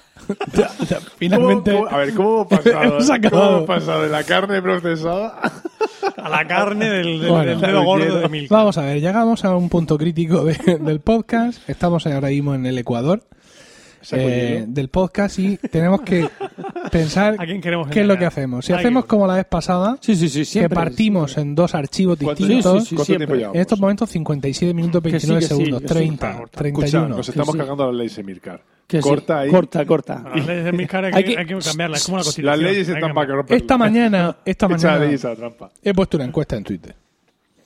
Que no habréis visto porque solo se ve usando el cliente oficial y vosotros sois de Tweetbot desde pequeño. Ya te, ya te No, yo soy de, de no Entonces decía, esta noche grabamos. Si se nos pasa de la hora, lo más probable, no sé si, no supe si poner probable o posible. No sabes si era el 2A o el 2B. ¿Cómo queréis que lo publiquemos? ¿En un solo archivo o en dos archivos? El 67%, De nuestros 72 seguidores, ¿quieres decir? no, de los nueve que hemos dado, es decir, seis, seis, han dicho que en un solo archivo. Y los otros tres han dicho que en dos archivos. Oye, hay seis tíos que se han molestado en votar. Yo creo Nueve, que- nueve. Espérate, espérate, que voy a Nueve. votar yo para, para, votar a para favor. romper No, la- no, no, no, no vote. ¿Qué Yo quiero partirlo en dos, Hay- hombre. Hay nueve tíos que se han molestado en votar y seis han dicho que sí. Pero rentabilidad. No, no, no, no. No, es muy largo. Dos horas de, Yo de- sé. de rollo, no. Democracia. No, no, no. Yo odio los podcasts Democracia largos. real ya. Democracia Pero, a ver, Yo no soy Gravina, no. Vamos a hacer una cosa. O, saludo o a Pablo, Istoga, Istoga, hostia, Istoga. ¡Qué largos! Que esto lo diga Yo la sé. gente. Ya lo sé, pero es que son muy largos. Acuérdate del doctor Bacterio. Vale. Es que son muy largos. Me encanta Istoga. Me muere de un tambor. ahora, ahora. Me encantan, pero son muy largos. Son muy largos. Pártelo en varios. Tú sigas haciendo amigos, tío José. Efectivamente. Bueno, ¿qué hacemos? El pueblo ha hablado. El pueblo ha hablado. ha Es un hablado. pueblo pequeño, es súper... No, no, no, no. no. Pueblo, es un No, no, pueblo, no, yo no, no, no, hay que partirlo, hay que partirlo en dos, no, no. Emilio, tú y yo lo sabemos. Los podcasts máximo una hora. Lo siento. Mira, Hombre, la verdad es que así también nos cunde más. Claro que nos cunde muchísimo más.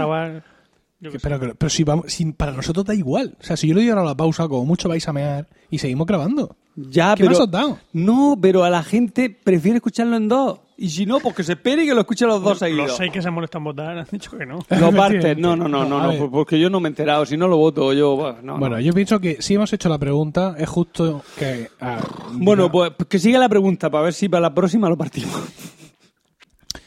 eh, bueno, la próxima lo volvemos a preguntar. Pero este, Vale. este lo hacemos en uno. ¿No? Bueno, Venga. yo pasa que Vamos a probar, aumenta, vamos a probar, aumenta la productividad. Hacerlo en dos Claro. aumenta la productividad. Aumenta la productividad. Porque en un solo viaje te llevas dos podcasts. Claro. Bueno, tener en cuenta que el segundo podcast de la otra vez se lo bajó menos gente que el primero.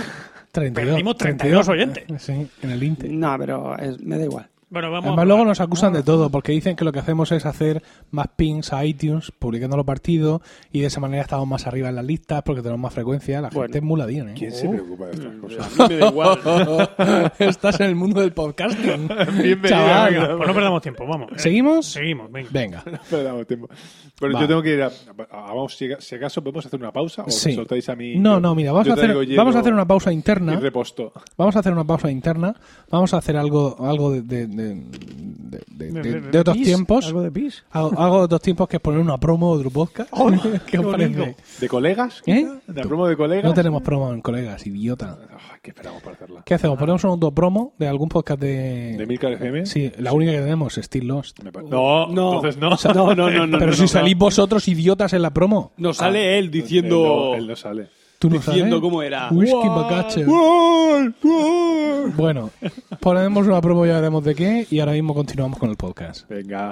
La Roca Negra. Daniel Faraday. Not Penny's Boat. La silla de ruedas. Ana Lucía. Benjamin Linus. Charlie. Mapa de la puerta Kate. blindada. El cisne. Flashback. La constante. El oso polar. El John. Locke. Los otros. Namaste. Flash forward. Jack. Constantes. El humo negro. El. Oceanic. Jack. 800. Adán. Humo negro. El humo. Airlines. Los osos polares. El Charles Jack. Whitmore. La iniciativa. La escotilla. Álvar Anzu. Burger. Jack. Cuatro. Ocho. Quince. Dieciséis. Veintitrés. Cuarenta y dos. ¿Sigues perdido? Still Lost Podcast. Bueno, pues continuamos entonces, todo seguidito. Y vamos ahora con nuestro corresponsal en Laudanum, Diego José, Hola, hola. que nos va a hablar de un tema de rabiosa actualidad porque hoy es, estamos grabando, bueno, ya es 21, Eso te iba a decir. pero empezamos a grabar el 20 de noviembre y este, en el 20 de noviembre es la efeméride, eh, 40 años. ya. 40 justicos. Que murió 40 aniversario. Paquito. que el dictador Francisco Franco murió en su cama. Sí. Bueno, en su cama de hospital. Su- no, bueno. No, hospital no. De hospital no. Oficialmente. Murió en el Pardo, ¿eh? el Pardo. Pero, pero claro, pero en, en Si todo todos hemos visto Espérame en el cielo. No, yo, yo vi un documental muy chulo sobre la muerte de Franco, muy interesante. ¿Qué decía? Pues que trataron de hacerlo coincidir con la muerte de, Que sigue vivo. José como- Antonio. de José Antonio Primo de Sigue- Rivera, que sigue vivo los dos como- murieron como el Elvis. 20 de noviembre. Sigue vivo como Elvis. No, por Dios. Me hace mucha Bueno. gracia que ahora eh, a- Bueno, que, que- al, al se- al presidente de Ciudadanos lo llaman Albert Primo de Rivera. Primo de- Yo, yo no quería ser polémico por una vez, pero es que encima me buscáis unos, unos bueno, temas ¿eh? que... te- Perdóname. Lo que es ingenioso es tú. ingenioso. Sea de, de derecha o sea de izquierda. Bueno. El ingenio es ingenio. Bueno, pero lo primero Sí. es explicar a los que no son españoles Eso. por Ah, qué, por qué sacamos aquí ahora el tema del aniversario de la muerte de- del dictador Franco. Porque se cumplen 40 años de su... Ya, pero eso es lo de menos. Quiero decir, en Alemania también se cumplen no sé cuántos años que Hitler lleva un sobre la tapa de los sesos y nadie habla de nada en ninguna parte. Pero es que aquí, Porque aquí, está prácticamente Sí, prohibido. sí, aquí eso- esas cosas las tomamos de otra manera. aquí también ¿no? está prohibido, ¿eh? Bueno, está prohibido mentrijillas. Porque hay una ley de 2007 que está en el que se Bueno, prohíbe cualquier homenaje o... Eso no cuentan, son de Zapatero. Bueno, sí. Sí, sí. Cualquier homenaje a favor o en contra de la muerte de cualquier dictador. Ah, ¿sí?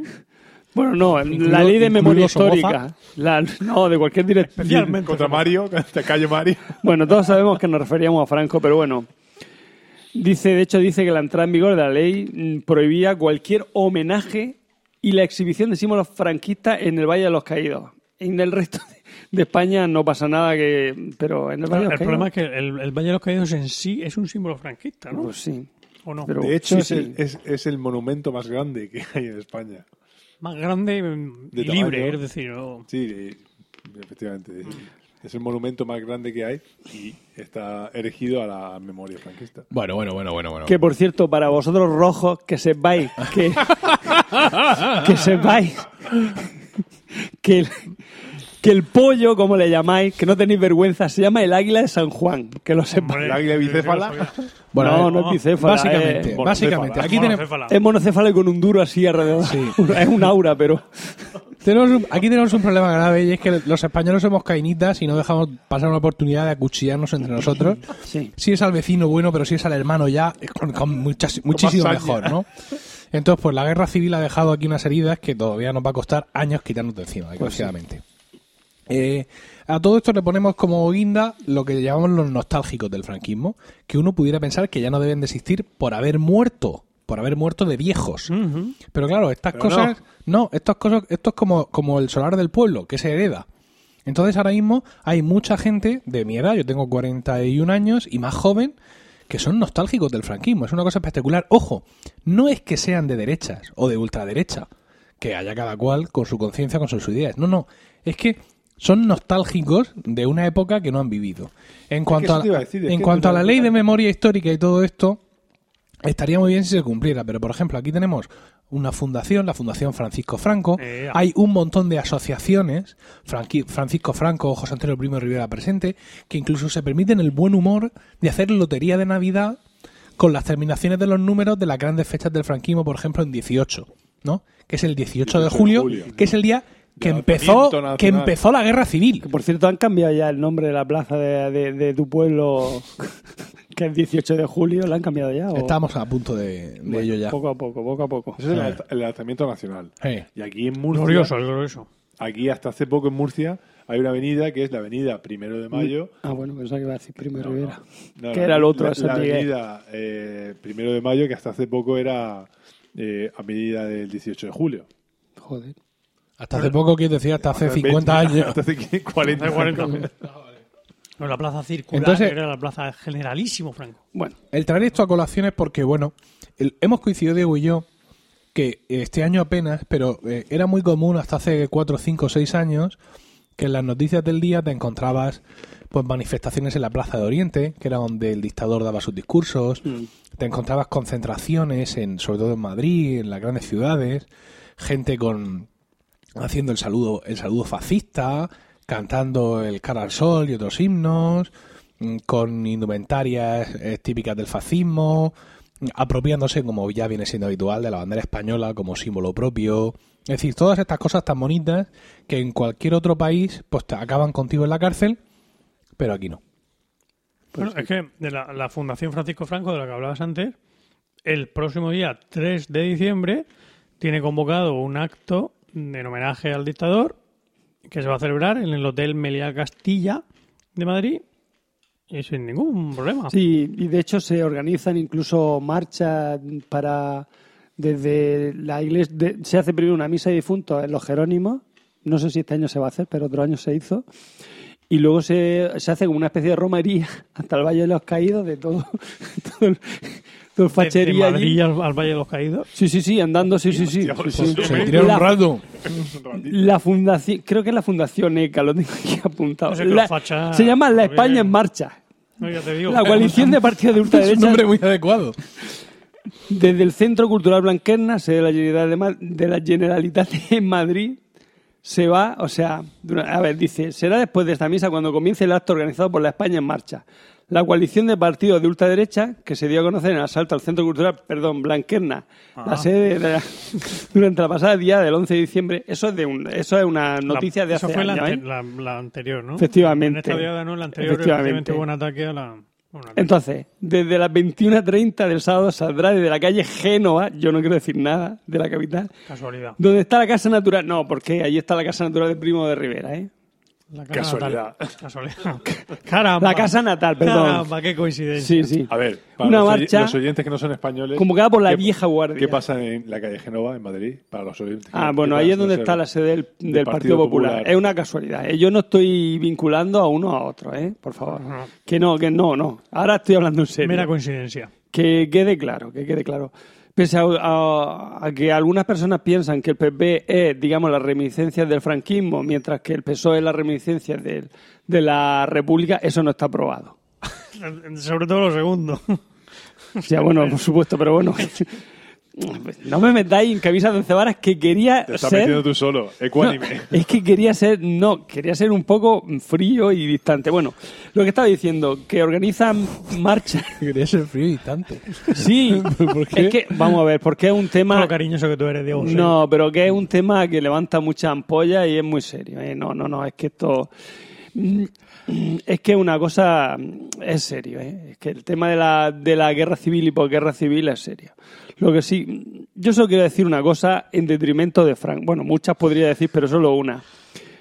Que es que la ley de memoria histórica está ahí porque frente a, por ejemplo, las guerras carlistas en las cuales eh, los perdedores tuvieron, digamos, una reinserción en la, en la sociedad, aunque fue más cruenta incluso si cabe que la guerra civil, pero se les perdonó. A, lo- a los carlistas se les perdonó.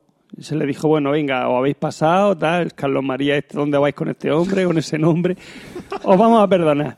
Mm, y se, se le- si es que con ese nombre, por Dios, se le reinsertó frente al... Reinsertó, bueno, no es la palabra clave, no es reinsertó, sino que se le... Se le mm, Integró. integró en la sociedad. Mientras que el franquismo lo que hizo fue aniquilar cualquier, cualquier vestigio de, de, de- Disidencia. de disidencia, efectivamente. Ya sean monárquicos o ya sean republicanos. Lo, lo- los dinamitó totalmente. O sea, fue cruenta. La posguerra fue una segunda guerra. Todos los que fueron contrarios al régimen, básicamente, Claro, fueron completamente vilipendiados. des- no, desaparecieron. O sea, no es que fueran vilipendiados, sino que o bien estuvieron en la cárcel un montonazo de años o bien se les, se les mató. Yo no estoy diciendo que los republicanos fueran hermanitas de la caridad. Me refiero en, dentro de la guerra. O sea, tanto, tanto mal hicieron unos como otros, porque una Pero guerra después, se va a hacer el mal. Pero Tanto, lo- tanto.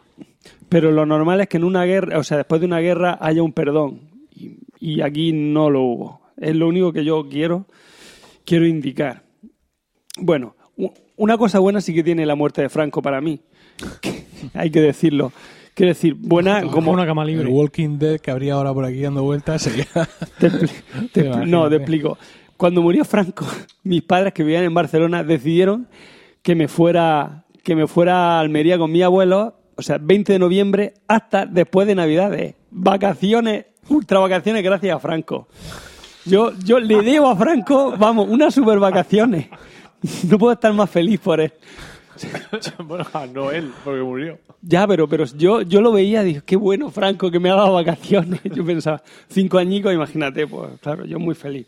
Bueno, volviendo ya al tema, es que el, yo creo que el tema este es, deberíamos, no sé si, si de olvidarlo o de pasarlo o realmente poner las cosas en su sitio. No sé qué decirte. Yo pienso que Franco murió hace 40 años y es el momento de, de decir, bueno, este fue un dictador, mm, destrozó el país, pero vamos a hacer borrón y cuenta nueva y, y O seguir sea, ahora adelante. hace 40 años es el momento. Sí, de sí, hacer- hoy. Sí.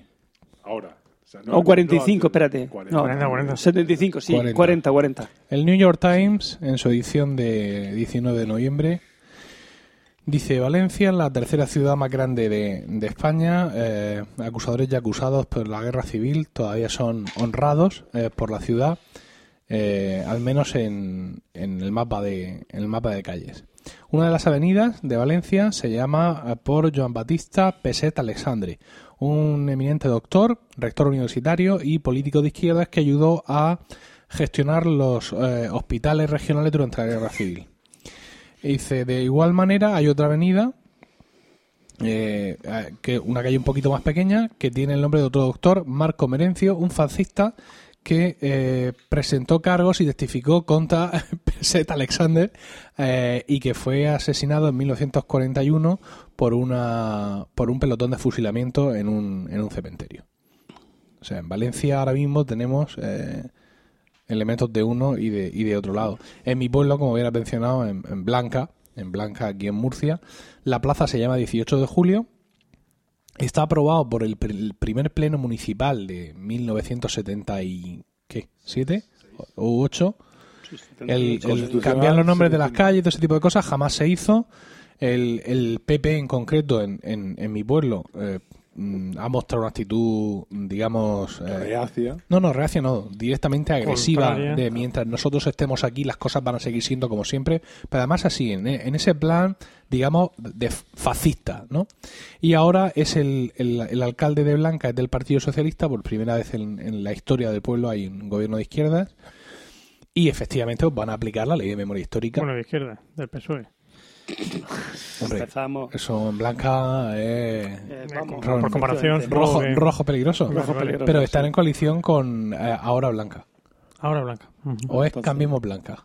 Cambiamos Blanca en común con Blanca.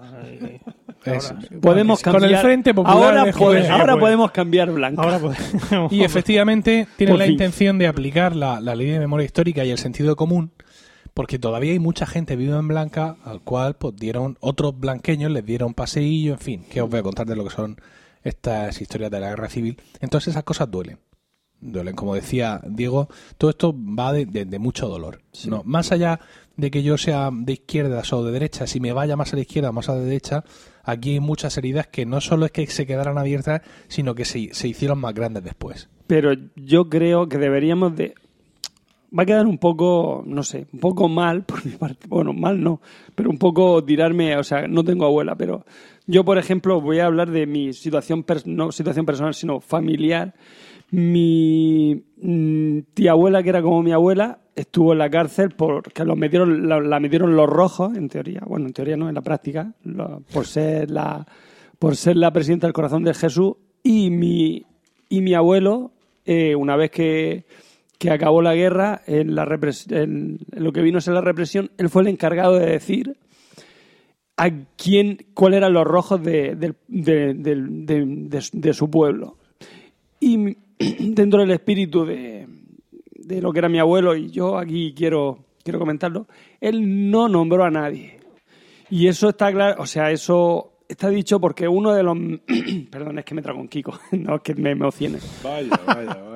Da- el, el presidente del Partido Comunista de allí, de- del pueblo, se llama Turre, se llama Damaso el hombre, ya habrá muerto. Turra ese pueblo. Era, era, o sea, después de, después de la guerra mm, y después de pasar un tiempo, era muy, muy, muy, muy, muy buen amigo de mi, de mi abuelo. ¿Por qué? Porque mi abuelo fue el que dijo, no, no, aquí no hay nadie. Y mi tía abuela mm, dijo, comentó, o sea, cuando le pregunté, pero tú estuviste en la cárcel. Ya, pero hijo mío, es que en la guerra pasan cosas malas y hay malos en todo.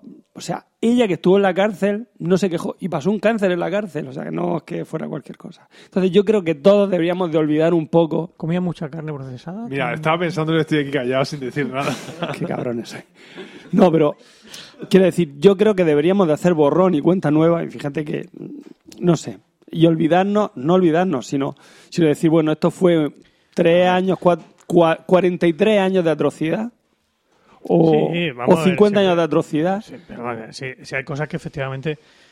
Y que todos puedan enterrar a sus muertos. Ahí está la cosa también. Sí, ¿eh? sí, sí, sí, totalmente. Porque, que ahora- todos puedan enterrar a sus Ahora muertos. lo que, lo que están pidiendo muchas asociaciones o, o las asociaciones de memoria histórica no es otra cosa que poder encontrar a sus muertos, que siguen estando en cunetas Es así. Sin, sin identificar. Yo No, pienso nadie igual. está hablando ahora de, de- de- de intentar remediar. Mi abuelo también estuvo en la cárcel por rojo mm, durante tres o cuatro años. aquí en la- De casta. De vida.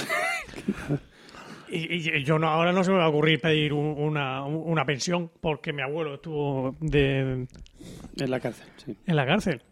Pero yo entiendo la posición de la gente que no sabe dónde está su abuelo, dónde está su bisabuelo, que, está metido en una en una, Una fosa cuneta, común, en una cuneta, mm, en Eso una es cuneta. pues, Yo entiendo que esa gente Eso es duro. sí quiere saber dónde está y enterrarlo en...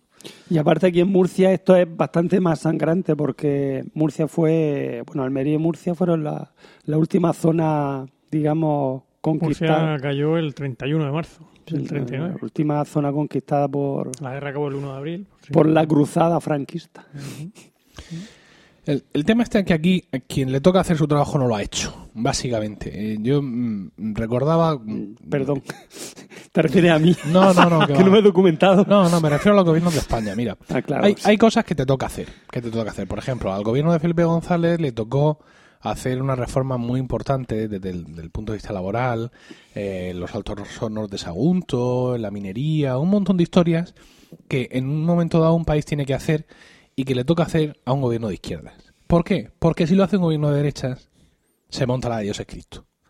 Y en aquel momento el gobierno de González pues mm, tuvo esa visión, supo que tenía que, que digamos que aplicar ese- determinado tipo de reformas y que no podía, digamos que le tocaba gobernar. Y cuando te toca gobernar tienes que hacerlo, tienes que estar a la altura a las maduras.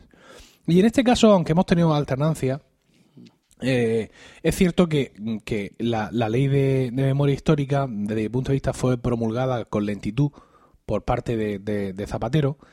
Eh, el, el gobierno de Zapatero también era un poco folclórico en muchos aspectos, no, no era un gobierno con... Claro, pero es que Escúchame, escúchame, escúchame primero, ¿vale? Entonces, era, o sea, era un gobierno que nada verlo ya suscitaba reacciones contrarias de, de toda la otra mitad. Y muchas y muchas de las cosas que hacían o decían o de cómo lo decían algunos de los portavoces del gobierno daba sensación de revanchismo. Entonces, entre esa actitud, digamos, mm, poco, vamos a decir, mm, eh, formal, no, de cierto sector de- del PSOE durante esa época, más luego la derecha que viene y no cumple la ley. Claro. pues estamos apañados. Pero es que, Quiero o decir, sea, o sea, ¿dónde- que, a ver, que, que es cierto que esa ley seguramente la tenía que haber promulgado Felipe Ah, González. es donde yo pero es que, pero es ¿Cómo, que, ¿Cómo va a venir un señor en el año 2004, cuando ya han pasado 30 y, mm, o casi 30 años desde Sí. la muerte del dictador, 29. a hacer una ley de memoria histórica? Eso lo tienes que hacer a los 5, a los, los- los 10 años de... pero cuando Felipe González gana las elecciones en el 82, los, mo- los motores de los tanques de Bueno, Valencia estaban vale. todavía calientes Vale. del intento de golpe Venga, de Estado. Del 86, Quiero cuando decir- tiene otra mayoría absoluta. Ya, Bueno, pero- sí, yo no, más- no seré yo el que justifique a más, González en su mucho gobierno. Cuando Felipe González ganó las elecciones, tanto la UCD como el PSOE, para poder ganar esas elecciones, lo que trataron era de. Se, con- se construyeron como fuerzas políticas de aluvión, donde recogían mm, a, a- a la gente más o menos afín, pero la gente no tenía claro si. Cuál era su ideología y trataban todos de buscar mensajes todo el mundo de hecho todavía por desgracia se busca el, el- el- el centro en el centro es donde está la, la perfección Si, si- en, en la si- en muchos en muchos si ahora trajéramos aquí el programa electoral del PSOE del año 82, Pablo Iglesias parecería eh, Mussolini. Sí, yo creo que no, ¿eh? Hombre que no. Yo creo que el programa era mucho más moderado. De hecho. Felipe ¿El del año González 82? olvidó al PSOE, obligó al PSOE a renunciar al marxismo. Sí, bueno, vale. Sí, bueno, y, y- y Podemos ahora qué hace? ¿Qué está? En, el- en el máximo leninismo. Pues, Hombre, no digo, di- no digo yo que no, por pero pues dicen bueno yo pienso que no de hecho fue por lo que Santiago Carrillo y Fraga no tuvieron tanto tanto tirón en estas primeras elecciones eh, cuando en fin en las que ganó la UCD y luego ganó el PSOE Sí, que Sí, eso, sí, sí, te, lo- te- te lo- eh, te puedo, te puedo comparar. El programa que presentaba, no el programa que presenta hoy día Podemos a, la- a la- al- a- a las elecciones del- de diciembre, porque ya se, han, se ha descafeinado mucho, sino incluso el programa que, no el de las europeas del año pasado, que, que era bastante heavy, pero uno de estos programas que en el, en el interim era perfectamente comparable con un programa con, el programa que podían presentar la, la socialdemocracia eh, noruega en, los 80. O sea, un, programa que hubiera mm, firmado los palmes sin ningún problema. aparte aquí es que tenemos tenemos un problema también derivado de, digamos, de los años de dictadura y es el intentar concentrar, ¿no? Es decir, lo, lo ha comentado antes también Diego José, y es que el, el PSOE gana las elecciones y lo gana no con voto de izquierda, lo gana con voto de izquierda y con mucho voto de centro.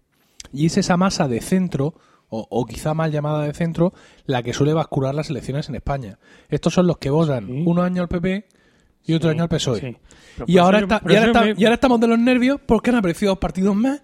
Por Entonces eso- no sabemos qué hacer. por porque eso- si le voto a esto voy a ser un rojo y estos dicen que son más fachas que los otros. Y, Por eso yo me y- voy al programa, como citando a, a Anguita. Anguita. Anguita.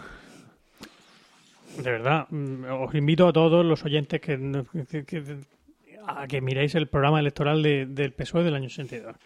Eh, Es un, un programa socialdemócrata, pero socialdemócrata mm, atrevido, no la- el descafeinamiento este de que, que- que tenemos de últimamente. O sea, es más de izquierda que el programa de Podemos de... Pero luego cuando llegaron al, al poder, huelga general y movida a 100%. Claro, porque los programas en general, los, los programas electorales no se han cumplido Bueno, jamás en no este fue país. cuando llegaba al poder, eso fue más tarde. Bueno, pero también piensa que si por, por los mismos motivos que a Felipe le hicieron huelgas generales, Dios sabe lo que hubiera pasado con un gobierno de derecha o de centro.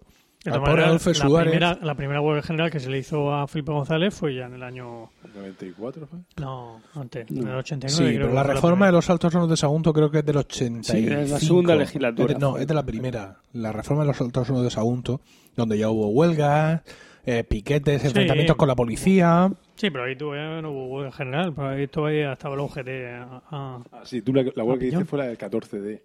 Fue, sí, que esa No, fue... no recuerdo, no recuerdo la fecha exacta. Sí, pero- Bien, recuerdo que estaba en el colegio. Recuerdo que fue famosa. estaba en la universidad. La del 14D, si es la que yo estoy pensando, si eso fue por allí, por el 88, 89.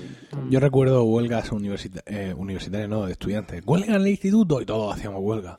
Y salíamos- huelga y de verdad, ¿eh? Salíamos a manifestarnos por Murcia. Sí, sí, sí. ¿Cómo era, cómo era Y- aquel lema y- contra sí, la guerra? ese, guerra, capullo, eres un capullo. Ah, Sí, sí, la la- rima perfecta. Pero eso es la guerra del Golfo, madre mía, yo estaba en la universidad. No entonces. recuerdo. la rima guerra reflexiva. no, La primera Guerra.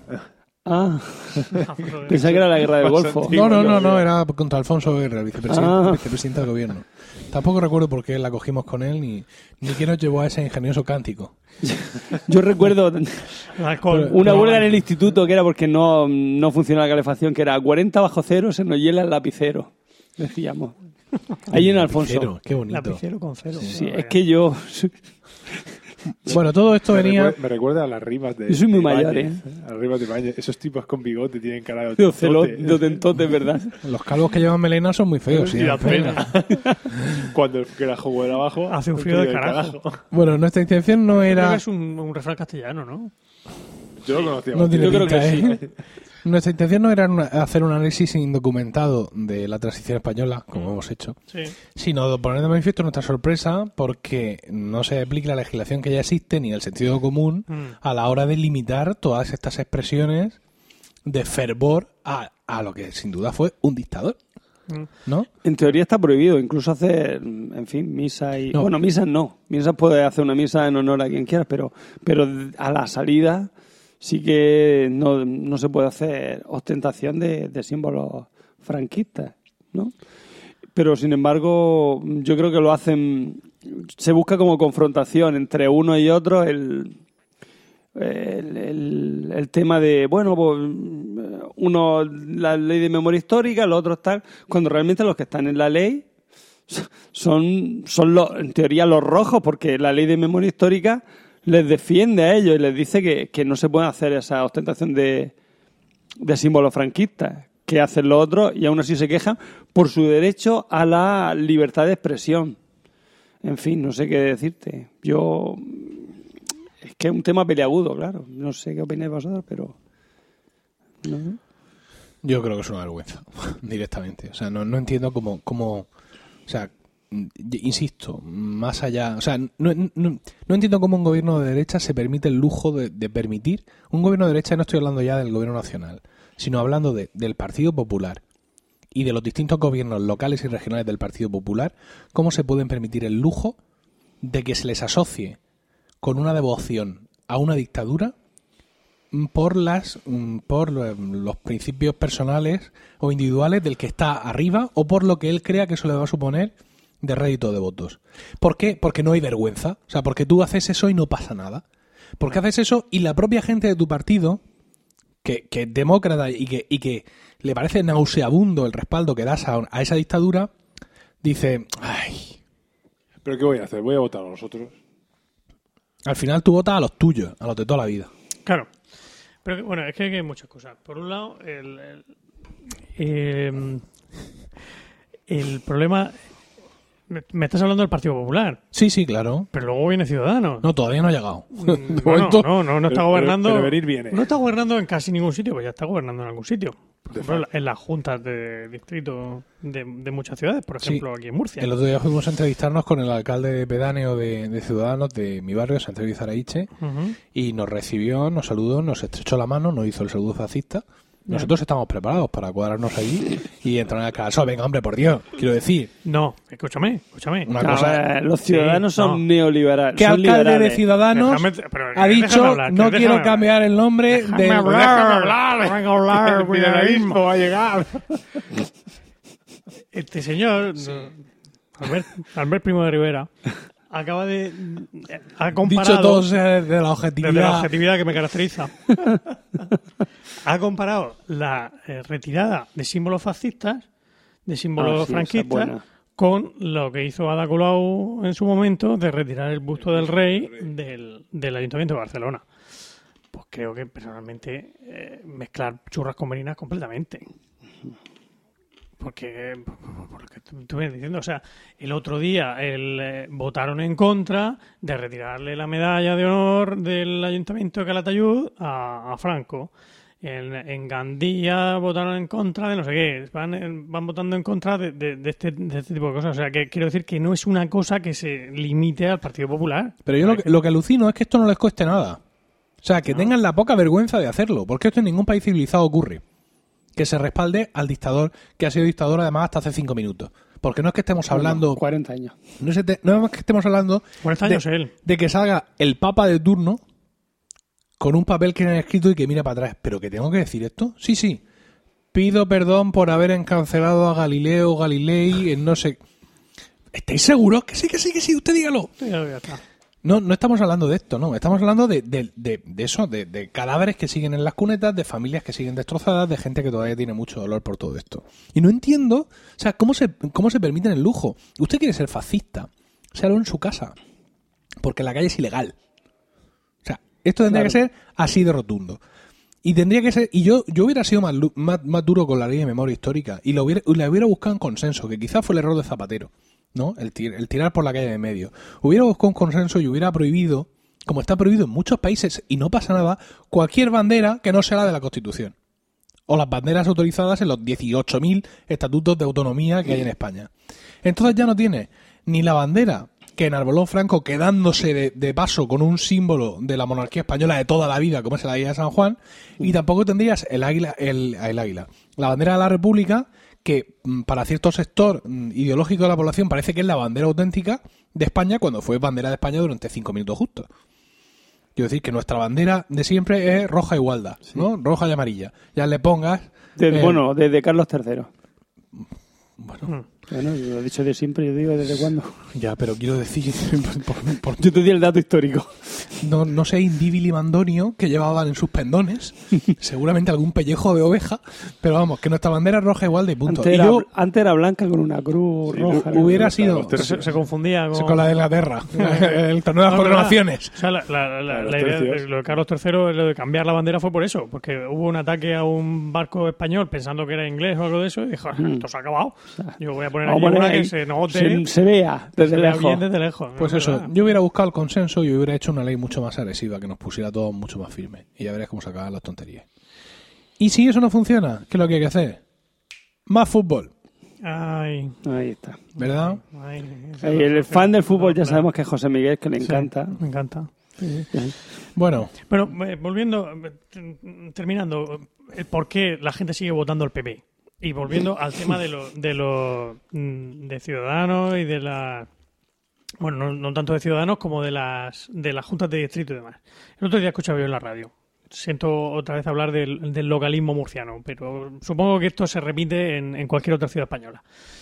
El, en no sé qué pedanía de aquí de Murcia, el alcalde pedáneo, de, que era en- hasta junio era del PP, se dedicó a, mm, conceder contratos de limpieza a la misma empresa mes tras mes por un valor de 2.994 euros. Al mes siguiente, de 2.928 euros. 2.936 euros. Siempre cantidades menores a 3.000 euros. ¿Por qué?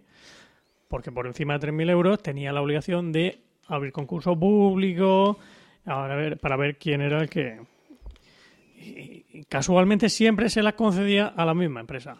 Claro, esa empresa, el director de esa empresa, ¿a quién va a pedirle el voto? A, su- ¿A quién va a votar ese señor? ¿Y Ah, para quién va a Esto pedir es para el voto? Esto es para explicar por qué la gente sigue manteniendo su Sigue voto. votando, claro. Vale, es que no, no te seguía. Vale, vale. ¿Por qué siguen votando al PP? O sea, el, el famoso voto cautivo. Pues son este tipo de cosas. El jefe les dice a sus trabajadores que sepáis que como no salga el PP, nosotros nos vamos a pique. Y si yo me voy a pique, vosotros vais a la puta calle. Bueno, o simplemente, ahora mismo con todos estos escándalos que ha habido en, en, en Alicante, con este señor de cuyo nombre no, no consigo acordarme ahora mismo, eh, y la, la, la alcaldesa que ha dejado de ser, es que he conseguido olvidar todos los nombres. Mm. Eh, en las conversaciones telefónicas que le pillaron, se, se veía, se oía como ella le, le decía, oye, pues mira, en, el hospital tengo un par de, de currículum, un par de chicas para que me metas en el hospital de Elche.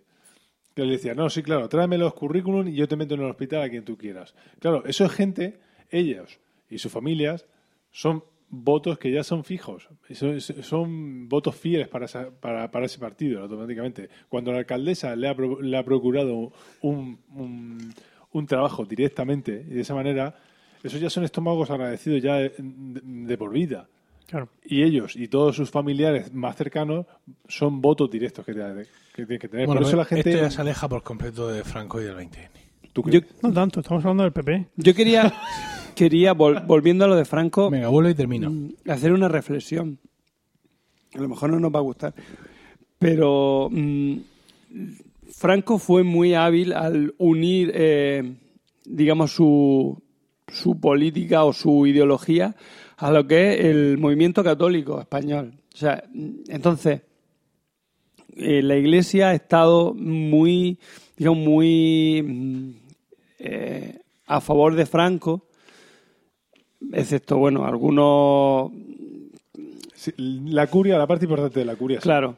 Digamos. Y, y eso es lo que yo creo que después de 40 años hace que todavía tenga tanta fuerza el no ya el franquismo, sino los hijos del franquismo. El que no se haya la iglesia como tal es desvinculada de cualquier política, sino que todavía no, tenemos que votar a estos que son nuestros amigos.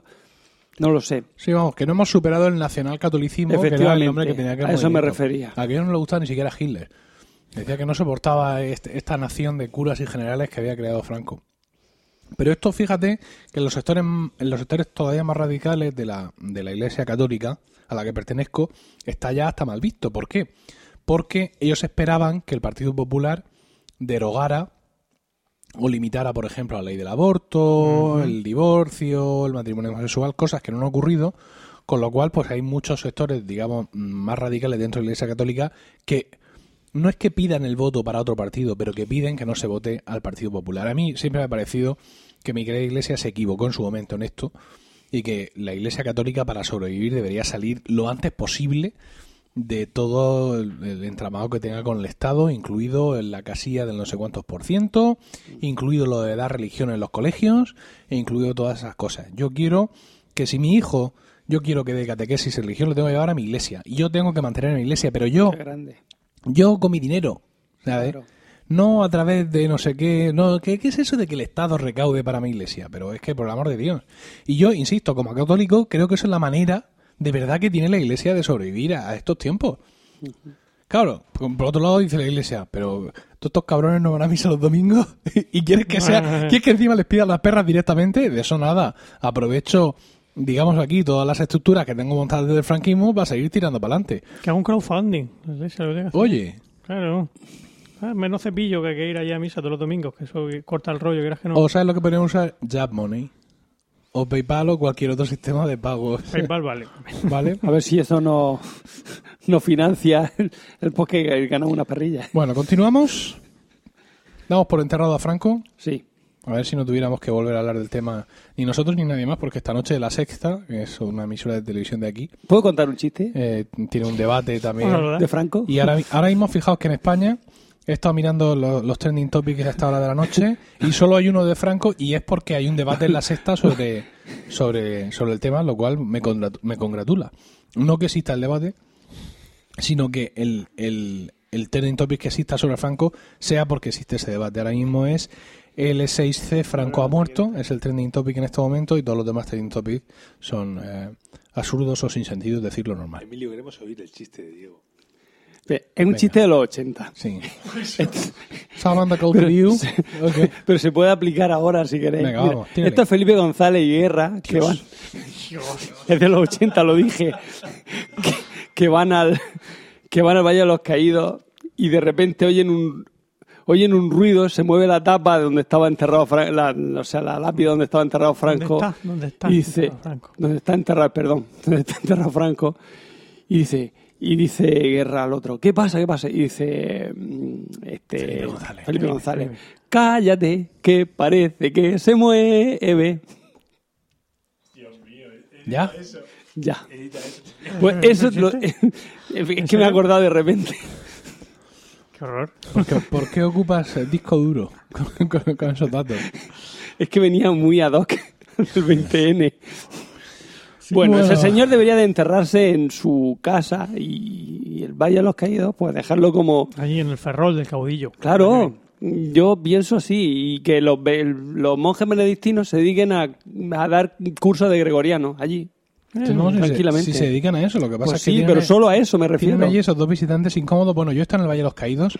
El sitio es espectacular. No, no, Quiero decir, es espectacular. Si ya, ya lo, si Franco no era tonto. No, no, lo que te quiero decir es que es, es una es un monumento mm, tremendo de lo que sería, digamos, la arquitectura fascista Sí, sí, sí. de los 50, 60, 70 y estoy englobando pues lo que pudo hacer Hitler en Alemania, lo que pudo hacer Mussolini en Italia e incluso lo que se pudo hacer perfectamente en la Unión Soviética, ¿no? En ese sentido te sientes trasladado a otra época y, y quiero eh, acentuar las estatuas gigantescas de los cuatro arcángeles inclu- Sobrecogedor. sobrecogedor, sobre todo la Azrael, ¿eh? con la capucha embozada, sujetando la espada. Es- O sea, es una cosa, es una cosa tremenda aquello.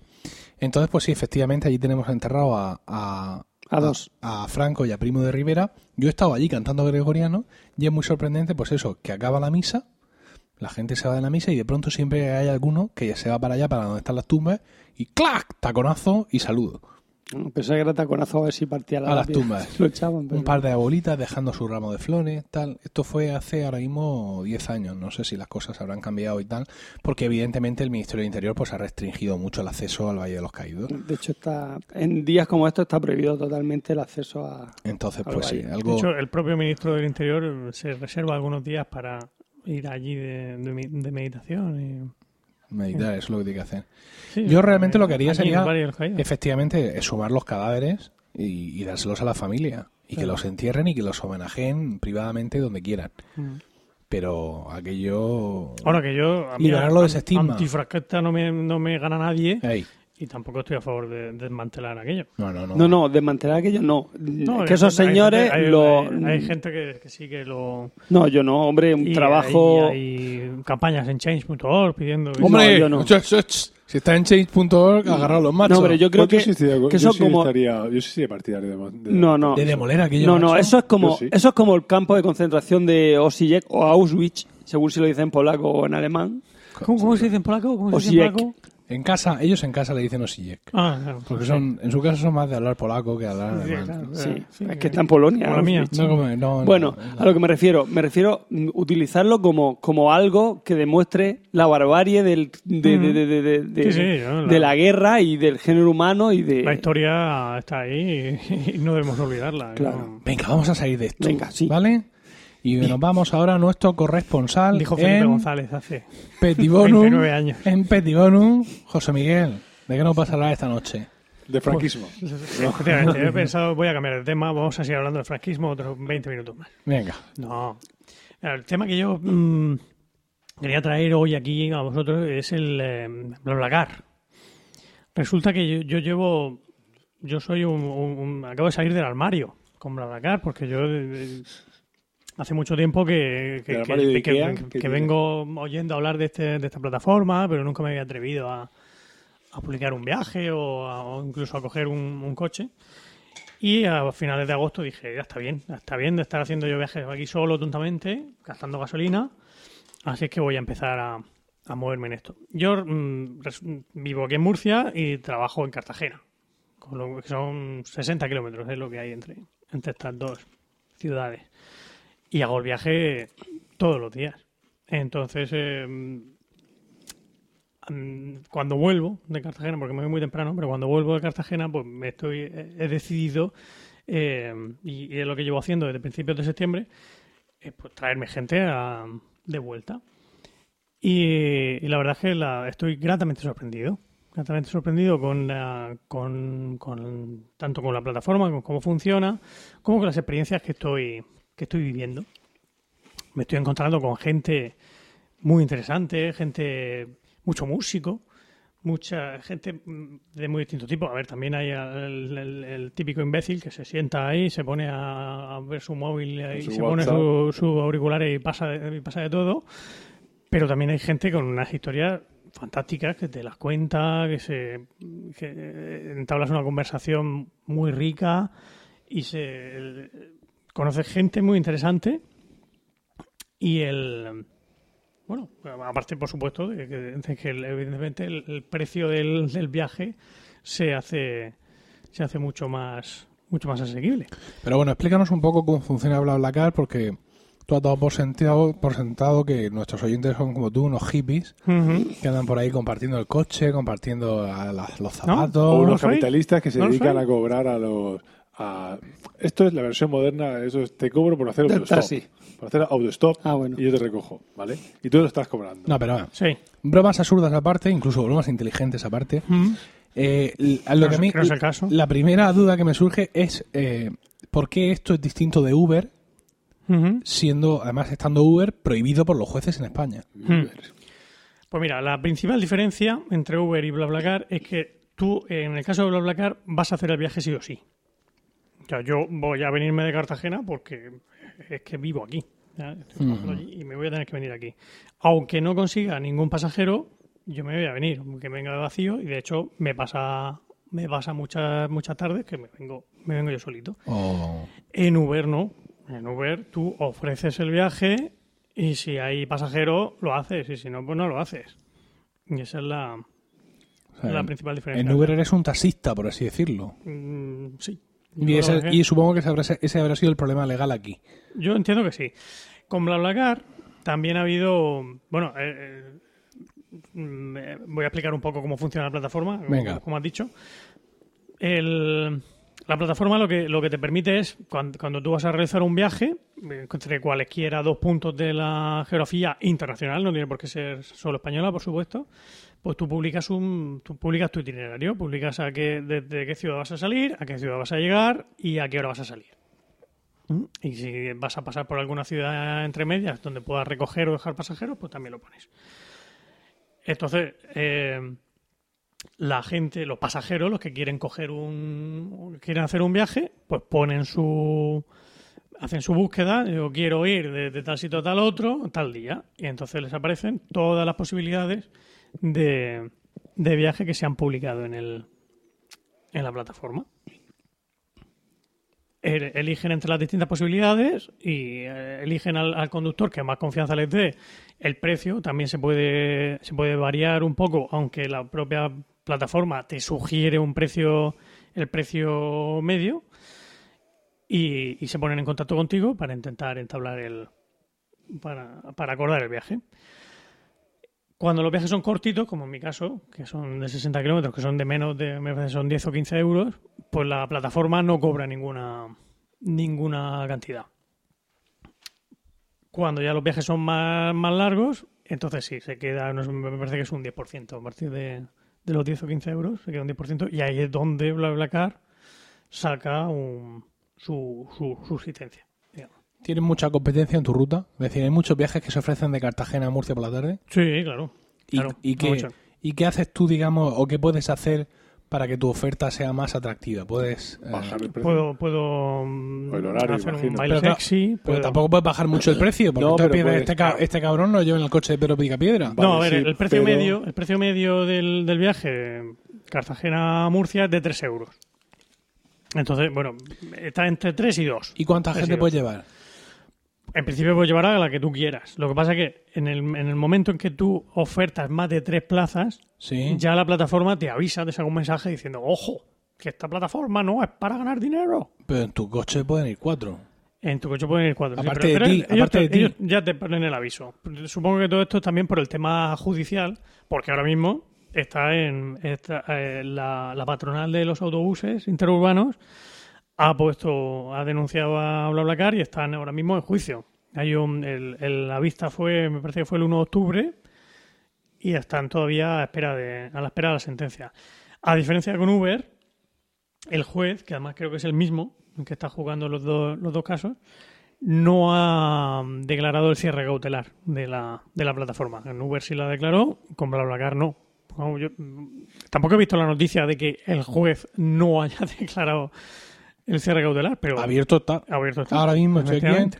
blablacar.es. Fue el Aquí 1 hay un montón de gente súper feliz, montada en el coche de un extraño, a punto de ser eh, acuchillados y enterrados con una pala. Eso estaba yo pensando. al lado, al lado de una víctima de la guerra civil. bueno, nuestras cunetas están a, a rebosar. ¿Cómo? Que nuestras cunetas están a rebosar. No, no Efectivamente, es tan más, fácil, no es tan fácil como- enter- enterrar a alguien, pero bueno. No, pero me imagino que la ventaja de tu oferta puede radicar a lo mejor en el horario, quizá, que ofreces. Sí, En bueno. el eh, tráfico de universitarios el entre tráfico ambas ciudades. curiosamente, yo soy mm, profesor ahí en la, en la universidad de en la Politécnica. Qué cosas, ¿eh? Ayer, ayer jueves, Sí, por, 19 de noviembre, por primera vez. fue la primera vez que se vino conmigo un alumno. Pero un alumno tuyo, un alumno tuyo. mío, un alumno mío.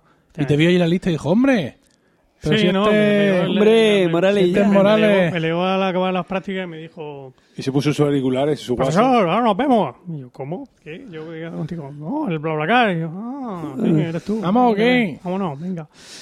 Pero Sí, se no, subió tu pero- ¿Y coche. te preguntó se, se- dudas? Se puso sus auriculares. No, no, no, fue muy agradable. Y te preguntó dudas por el Este camino. no, no, no, este no lo voy a suspender. No, no. hizo, aprovechó para hacer la tutoría. Sí, dice la tutoría. Efectivamente, me hice un poco la pelota, pero en fin, lo, lo- lo habitual. A ver, cosas, cosas, preguntas, preguntas, dudas, ¿cómo te pagan? ¿Te pagan a ti? ¿Te dan el dinero en la mano así? Me dan el dinero en la mano. Oh, pongo mi uf. mano y me dan mis dos ¡Qué, euros. qué horror, Vamos. qué horror! Pero ¿por qué? Su moneda ¿Qué problema hay? que estamos, estamos compartiendo gastos de viaje. ¿Pero No por qué, por qué dinero? No, no, Pues por lo mismo ¿Pero que cuando que nos que- fuimos de despedida soltero, que me te pagaban la gasolina a ti. Por si- ¿Qué, qué, qué quieres? pero ¿Que me lo bastante tengo yo... especie? Bastante tengo yo con soportaros a vosotros ¿eh? y con vuestro absurdo dinero efectivo como para que estas cosas no estén hechas de mejor manera. Mirad, esta semana, el lunes, en Emilcar Daily Ya hablaba... Te di- ya te digo. ¿No me vas a volver a hablar de esa puñetera plataforma de pagos que, que solo utilizáis tú y, y tu Y? Gerardo Rato. No, oh, imbéciles. y también la usa Miguel Espada. Ah, bueno, claro, entonces además- más tranquilos. Y además le hemos usado una vez cada uno, que lo sepáis. Eh, no, eh, hablaba de los micropagos porque mm, es una guerra que se va a desatar en, en breve, ¿no? Igual que Sí, decir- es evidente. Uy, uy, uy, la qué miedo. La tensión. Uy, uy, uy, uy. En PayPal están sufriendo. Están, sois eh, tan gilipollas los tres que no alcanzo a poder explicarlo. Dentro de un año. No, lo que os quería decir es que... a ver, tu guerra. Como No- Bitcoin. No sé si recordáis, conocéis que existe Internet, ¿verdad, ancianas? Bueno, pues no sé si recordáis que desde hace un tiempo a esta parte todo el mundo quiere subir tus fotos de tu móvil. Venga, instálate Google Fotos y te subirás cada foto que hagas en tu móvil, se sube automáticamente. iCloud también, que somos los tres usuarios, los cuatro usuarios de iPhone. Eh, Flickr también, te doy un tera. Toma, un tera ahí para subir fotos automáticamente, ¿no? Hay una especie de guerra por tus fotos. Entonces, el siguiente, la siguiente guerra que se va a desatar, que ya veo que como vosotros no vais, es el tema de los micropagos entre personas, para dejar de usar el dinero. Es decir, es el siguiente paso. Nos pagábamos con sal en su momento, Sí. luego pasamos a pagarnos con billetes y con monedas de, de curso legal, por medio estuvo el oro y otros materiales preciosos, y quizá yo pueda convencer a vuestros hijos, si los alejo lo suficiente de vosotros, de que dejen de usar billetes. Hay muchos países que ya están casi libres de billetes. Por ejemplo, Suecia, que ya sé que tiene otros problemas. Eh, por ejemplo, muchos bancos operan en la mayoría de sus... Por ejemplo, eh, Corea del Norte. Decía que Suecia son muchos los bancos que operan en la mayoría de sus oficinas sin billetes. Aquí vas a una oficina de ING, diré, y no te dejan sacar dinero y vamos, les pega un visto aquello. Pero ¿cómo que no me dejan sacar dinero? ¿Te lo puedes creer? Y fui a ingresar y el tío lo cogió en un sobre. Pero vamos, un escándalo. Sin embargo, esto en otros países ya va siendo más normal. Y existen plataformas de pagos entre particulares y de micropagos, pero no ya de, ay, que he pagado yo la cena, sino, por ejemplo, en Suecia, contaban en el podcast haciendo el sueco que el, el sistema de micropagos más extendido está respaldado por un banco y respaldado por el gobierno. Con lo cual, no es ya que yo te pague a ti 15 pavos. sino que eh, Emilio Cano, o sea, soy yo con mi, con mi firma digital, por así decirlo, con mi personalidad real, el que te está pagando los 15 pavos. Con lo cual ellos utilizan esa plataforma no ya para pagarse los cafés, ¿eh? ni las cuotas de la despedida de soltero, ni lo que se hayan tomado en el, en el Trigos... em, Limpio, Tri- limpio. Trigo limpio. Trigen, Trigen Limpien, Eh. o sea, que será en Suecia, Sí. evidentemente. Ah, vale, perdón. Sino que lo usan, lo pueden usar para comprar, o sea, para comprar cosas y para demostrar que lo, que lo, he, que lo he pagado yo. Y todo esto lo decía Por porque yo pensaba que. BlaBlaCar hubiera establecido algún sistema de sistema de, crédito que que yo le pago a. BlaBlaCar Sí, y que y BlaBlaCar ese- te paga a ti por PayPal, por Ese- ejemplo. que, ese que sí- menos, que menos que por PayPal, José Miguel. Oh, ese sistema existe. Pero tú no lo quieres usar Yo lo prefiero en mi mano. porque es un señor mayor. Pero espérate, que. A ti, tú quieres llegar y poder decir a tu mujer, mira lo que me han dado. Claro, en mi mano. Mira, mira lo que me han dado. Moneda de dos euros al nene para la hucha. ¿O qué? Cuéntame. Explícame. lo que hago- Eres ingeniero informático. Eres ingeniero informático. Llega, llega con Perdona, pero moneda. No te, no te resistas a la evolución. No, no, pero vamos a ver, si la evolución símbolo fuera, del dólar, si la pues- evolución Pero cuando yo fuera voy a comprar a la frutería La Mari, no, no, no voy con Eso- eso es lo que Bitcoin. hago, en eso es lo que hago, Suecia, eso es lo que en hago. Suecia y en Bélgica Cuando tienen los llego- sistemas de pago en la Mari también. Cuando llego me- con mis 4 o 6 euros que me han pagado los, los chavales, me Sí. voy directo a la frutería y me compro mi bolsa de naranja y llego a mi mujer. Mira, Mira lo que me he traído claro. del. Me ha regalado una gallina. Es que no lo entiendo. Si, la, No, evol- escúchame, si la evolución exigiera que os dejarais crecer un rabo, o una cola o una aleta, yo lo entendería.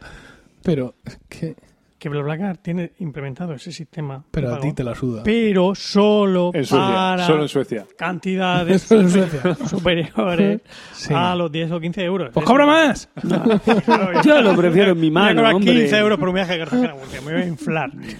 Yo lo prefiero en mi mano. ¿qué co- Pues sí, es una cosa mucho más agradable. Hombre, que, que- que no, es que hacer un ingreso, pero si eso cae ahí en el banco, y tú- yo no sé lo que hay y lo que no hay en el banco. Escucha, Ah, tú te- pues tú te- espérate, espérate, porque tenemos entre nosotros a una persona que no usa servicios de banca online, sino que tiene que acudir a su oficina. Va- va con su como la- cartilla. como las abuelas el día uno a cobrar, ¿no? Tú haces eso, ¿verdad? No, yo... A ver, cuenta, cuéntanos. No Cuando haces una no porque transferencia, ¿cómo la casado. haces? Dios, yo, pues voy al banco y... le doy el dinero. O sea, tú no tienes banca online siquiera. Eh, no. Creo que no, no lo sé. No lo sé. Pero Es ¿por Porque no sé cuál de las tres, de las tres respuestas. Mi- es no, que la- creo que no. O no, lo sé. Es, Es más que- espeluznante. No lo sé, la mejor. Es que la contable en mi casa es mi mujer. Sí. Y entonces yo no... no Pues manejo. entonces te- la respuesta sería cuando a mí el hacer una dinero la no me, ella. a mí el dinero en mi mano no me interesa Otro. yo de hecho me voy al banco y saco perras A ver. o sea saco de, de- de- de- del cajero un porque gran- yo necesito yo dinero en la mano Un usuario de PayPal un continu- no- Ah, no- yo no he usado PayPal a mí me da miedo PayPal Mira, yo recuerdo. Esto me recuerda a una Mi anécdota. madre tiene PayPal. y yo también lo tengo pero no sé cómo se Yo no tengo, pero no lo de hecho me dieron un me dieron una clave no sé qué pero se me ha olvidado puedo puedo volvérsela a pedir Voy a Sí, contar. pues. Yo creo que sí. ¿eh? Vamos. Yo no, te- lo- no tengo lo aquí las condiciones generales del contrato de yo PayPal, pero yo contarlo, pienso es que antes, antes te pedían para la tarjeta en- para PayPal En la tú- condición en 3 el banco una, tar- dice que si lo pides, por favor. Y una tarjeta especial de PayPal que había que pagar más Digo, ah, por saco No, no hay tarjeta, Mira, un amigo mío. Voy a contar una anécdota. Esto, a- a- Espero a- que sea mejor que el chiste de Diego, ¿eh? Sí, por Dios. Porque llevamos una noche. Un amigo mío, al cual todos conocéis, estaba en la cola del banco. Para, no digas quién es estos- porque a mí me ha traído no, grandes no. problemas ¿De José? ¿Era de José? No, no. Estaba en la cola del banco, eh, esto hace ya unos cuantos años, y delante de él había un señor mayor. Hmm. Y este señor mayor se va con su fajo de billetes, con su sobrecito, al cajero, Mm. y dice, mire usted, señor banquero, Al cajero, al, al, al, A la persona señor, que- la persona, la persona que estaba en la caja. ejerce el rol de banquero. Claro. y De le, cajero, da, y le da, mire usted, quiero ingresar mi pensión, tenga, o lo que fuera, tenga usted, aquí tiene, vale, muy bien, caballero, aquí tiene, tal, le firmo, total, que le da su fajo de billetes y el hombre pues lo hace el ingreso. Pero, por cuestiones de, de tiempo, en vez de meterlo en la caja fuerte, tal, lo que fuera, dice, vale, de acuerdo, tal, le firmo y deja el fajo de billetes al lado. ¿Qué pasa? Que el- el- este señor mayor se va, se echa a un lado, empieza a guardar sus papeles, sus recibos, pasa el siguiente cliente. Buena, vengo a retirar dinero. Vale, muy bien. Cuando Ostras. se masca la tragedia. echa, echa mano del, del, fajo. de- Oiga, que le está dando mi dinero. No, mire usted. ¿Cómo que no? Pero que lo he visto yo. Pues digo, José, es igual. De respeto. Pues yo es que soy mayor. claro, es lo que. No eres tan mayor. No eres tan mayor. Si no tienes cuenta de Hotmail, ¿por qué, por qué sigues haciendo lo otro? A ver, yo, yo, es decir, yo saco dinero en efectivo, y además bastante, pero ¿por qué? Porque la compra, el suministro de diario de Vamos, si de lo hace de ¿por qué no lo comida. puedo hacer yo? Madre mía. El suministro diario de comida depende de mí. Yo compro en la plaza, o en el mercado, en la plaza de Y allí Abastos. Bitcoin no funciona, ¿no? Ahí el Bitcoin no funciona. Pero cuando te vas ahí al mercado, a- al mercado este que ponen aquí, en la calle, ahí al lado. Ahí sí funciona. tú- Ahí sí, sí. Bitcoin. Yo voy con mi, con mi, con mi, Dice- con mi BlaBlaCar. dice, sistema ¿Cómo, cómo está el Bitcoin Ah, ahora? Efectivamente. Es que voy a un kilo pagar- de naranjas. Es que voy a pagar por PayPal. Sí. Vea los, los tomates Oye, de sabe, mazarrón. Pues sabe. un oyente de Bélgica me ha enviado un audio interesantísimo donde dice que allí realmente el kiosco. Pero, pero un oyente de la qué? ¿eh? ¿Un oyente de qué? de Milka Daily. Ah, bien. La frutería, toda esa gente tiene implementado un sistema de, de, de pago con una especie de tarjeta. Bueno, tú te vas a quedar más tranquilo si yo me hago una cuenta. de- en mi cuenta de PayPal mm, acepto pago los dos euros que me lo paguen por PayPal. Es que la- no la es gente, cómodo, eso no es cómodo. ¿Te vas a quedar más, más tranquilo? Más, es ¿Por qué? ¿Por qué no ¿Me vas a subir el Pues sueldo porque de es más-? Sí, sí. Es Porque para mí es manera- más fácil abrir ¿No vas a la por cartera y PayPal? darle los ¿Eso dos euros que abrir el- Eh, la Emilio, página web. Es una manera de pagar más. Escribir, porque si no, podrían cobrar qué. un 80 por el trayecto y un 80 no lo va a aceptar. Va a aceptar 2 A euros. ver, si porque yo los 2 entiendo. euros eran una moneda así. escúchame, Y si- encima darle las perras a los de Hay que PayPal. darle un que yo- 80. ¿no? que yo entiendo Sí, que perfectamente. el cambio se lleva como los taxistas. ¿no? entiendo perfectamente lo que, lo que dice José Miguel. Pues sí, se puede pagar mm, digitalmente en BlaBlaCar, pero a partir de operaciones de más entidad. O sea, eso lo entiendo perfectamente. Lo que no entiendo es que os atrincheréis de esta manera. Es que además lo veo venir porque está a punto de caernos encima. Eh, oye, ya estamos ya 21. avanzados el 21 de No, no, noviembre eh, y en breve tenemos la cena de Navidad del Coro. Ostras, claro, que se Eso- haga un ingreso. Eso va a ser un Cristo. 18,75 va a costar. No, no, dime que no. Pídele por favor que lo redondee a 20 como sea. Que nos ponga una gamba más por 18,75. cabeza. Que nos ponga una Y vamos- gamba más por Y cabeza. vamos a ir, a, vamos a ir al banco. Es que es un infierno, o sea, es que la gente... ya- no, no es ya que yo esté pidiendo que la gente ponga el dinero por cualquier plataforma que se os ocurra, es que la gente no es capaz ni de hacerte una transferencia. Y además te lo lleva el día de la cena. Con lo cual, el pobre pringao que le toca pagar con la tarjeta del coro o incluso con la suya, se ve yéndose a su casa escoltado por seis o siete que van mirando todos los rincones porque lleva un fajen ahí de billetes estupendo porque la gente ha sido así. Con el furgón de seguridad. ¿Vosotros os dais cuenta que no, no puede ser esto? Con razón no terminamos de enterrar a Franco. Pero, Todo encaja. Sí que somos un pueblo primario, todavía somos un pueblo pero no, somos. Vamos a ver. Es que con ese dinero ¿Qué? luego se puede. Contagiar enfermedades. No, te explico. mm, El dinero negro. llevarle- no, es que no es llevarle la boca rentable. como ¿Pero qué dinero negro si estamos aquí cuatro asalariados y no puedo ser más Pues, blancos de lo que pues, somos? pues eso es lo que te estoy diciendo. Tenemos que seguir mordiendo las monedas. Pero a la gente no le conviene. que Yo soy ¿tú, te acuerdas, conspiranoico. ¿Tú te acuerdas de cuando se PayPal no le Don conviene a Mickey, los- La revista de dibujos para niños Don Mickey. Estaba el Madre tío Gilito. sí, sí. Sí. El tío Gilito se Que tiraba. nadaban dinero. se, tiraba es una en- gloria, hombre. En su caja fuerte. Tirarte ahí. Pues esto es, igual. Nadando ahí. Bueno, entonces, José, ¿tú recomiendas. BlaBlaCar a la gente o qué? Eso. Yo, sí, grandemente. A ver, precisamente ayer, este muchacho, que, que este alumno mío que se vino, Sí. me decía que su madre no se fiaba nada de BlaBlaCar, como tú, hablando, hablando de viejas. ¿no? Eh, porque, claro, montarte ahí con un desconocido, ¿qué va a ser esto? ¿Qué disparate? Ya lo he dicho. Y, y la madre le dejó cuando se enteró de que era su profesor de informática el que le llevaba, el que le llevaba a Si hubiera sido profesor de historia, no lo hubiera dejado. No, o el de química. El de química, sobre todo. Hubiera hecho bien. El caso es que el, el sistema que tiene BlaBlaCar es parecido a, lo- a los que tienen TripAdvisor y todos estos que van en- por opiniones de usuarios. Tú, eh, Ah, o sea, ¿a ti la gente te está puntuando? claro, a mí la gente me puntúa. Ese es un soso y un tú- y tú cortarrollo que te pone una música asquerosa. A, los- a los peatones, a los Y le ponen música renacentista. ¿Qué va? Yo les pongo ahí la serie y que se jodan. la pongo bajito, si me, da- si me dan conversación la pongo bajito Rojo. y si no me dan conversación le subo, claro, se están, se están callados. Pero, pero eso, eh, la gente pues, te, te puntúa cuatro o cinco estrellas, tres, cuatro o cinco estrellas, las que sean. Pero es curioso esto también, porque Mira a ver qué puntuación tiene aquí el amigo. Es que me debo registrar. todo eso. tengo una media de 4,6 Toma. Toma. ¿Sobre cuánto? ¿Sobre 10? sobre 5. Esas que no te conocen. Sobre 5, el problema, es, pero, pero esto es una vergüenza realmente, porque hay mucha gente que tiene la medida de 5, tiene las 5 estrellas siempre. Y es que hay mucho hijo de puta, ahora que no me oye nadie, Efectivamente. Que te pone una, una opinión, te pone 4 estrellas, que es una vergüenza, como con, con una tesis doctoral te ponen un sobresaliente en vez de una matrícula de honor, ¿no? Mm.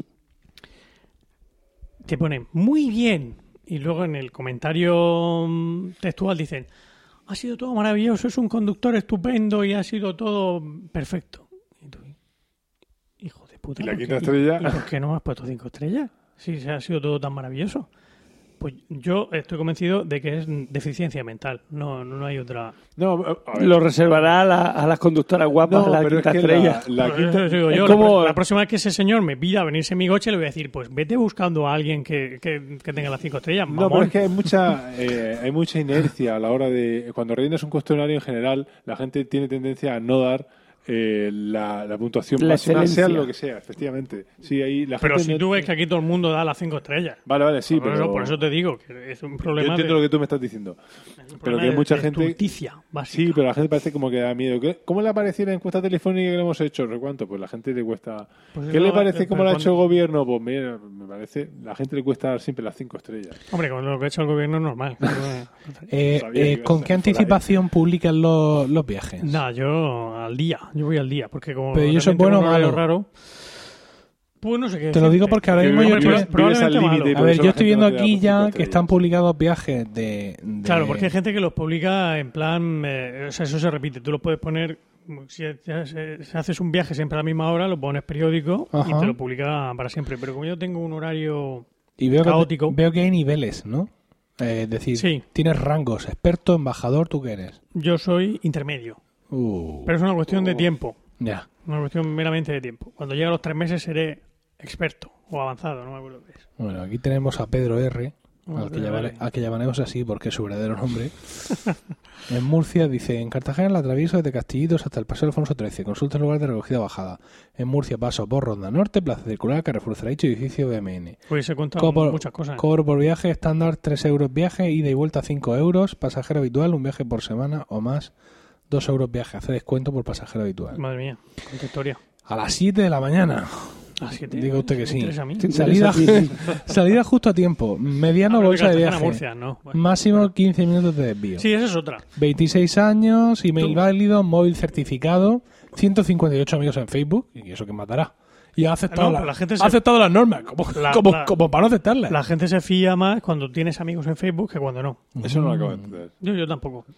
Porque ya sabes que cuando tienes muchos amigos en Facebook no, es Pues este ya son- de, ¿Qué indica eso? de imbécil. básicamente. Solo le quedan dos plazas para el miércoles. Fíjate. Eh, eso también es muy curioso, Lo porque cuando- cada vez que publicas un viaje, Lo tú tienes que, que hacer una, una descripción, ¿no? Seguro que le pagan en... Pues recojo no sé dónde, yo dejo no sé cuánto.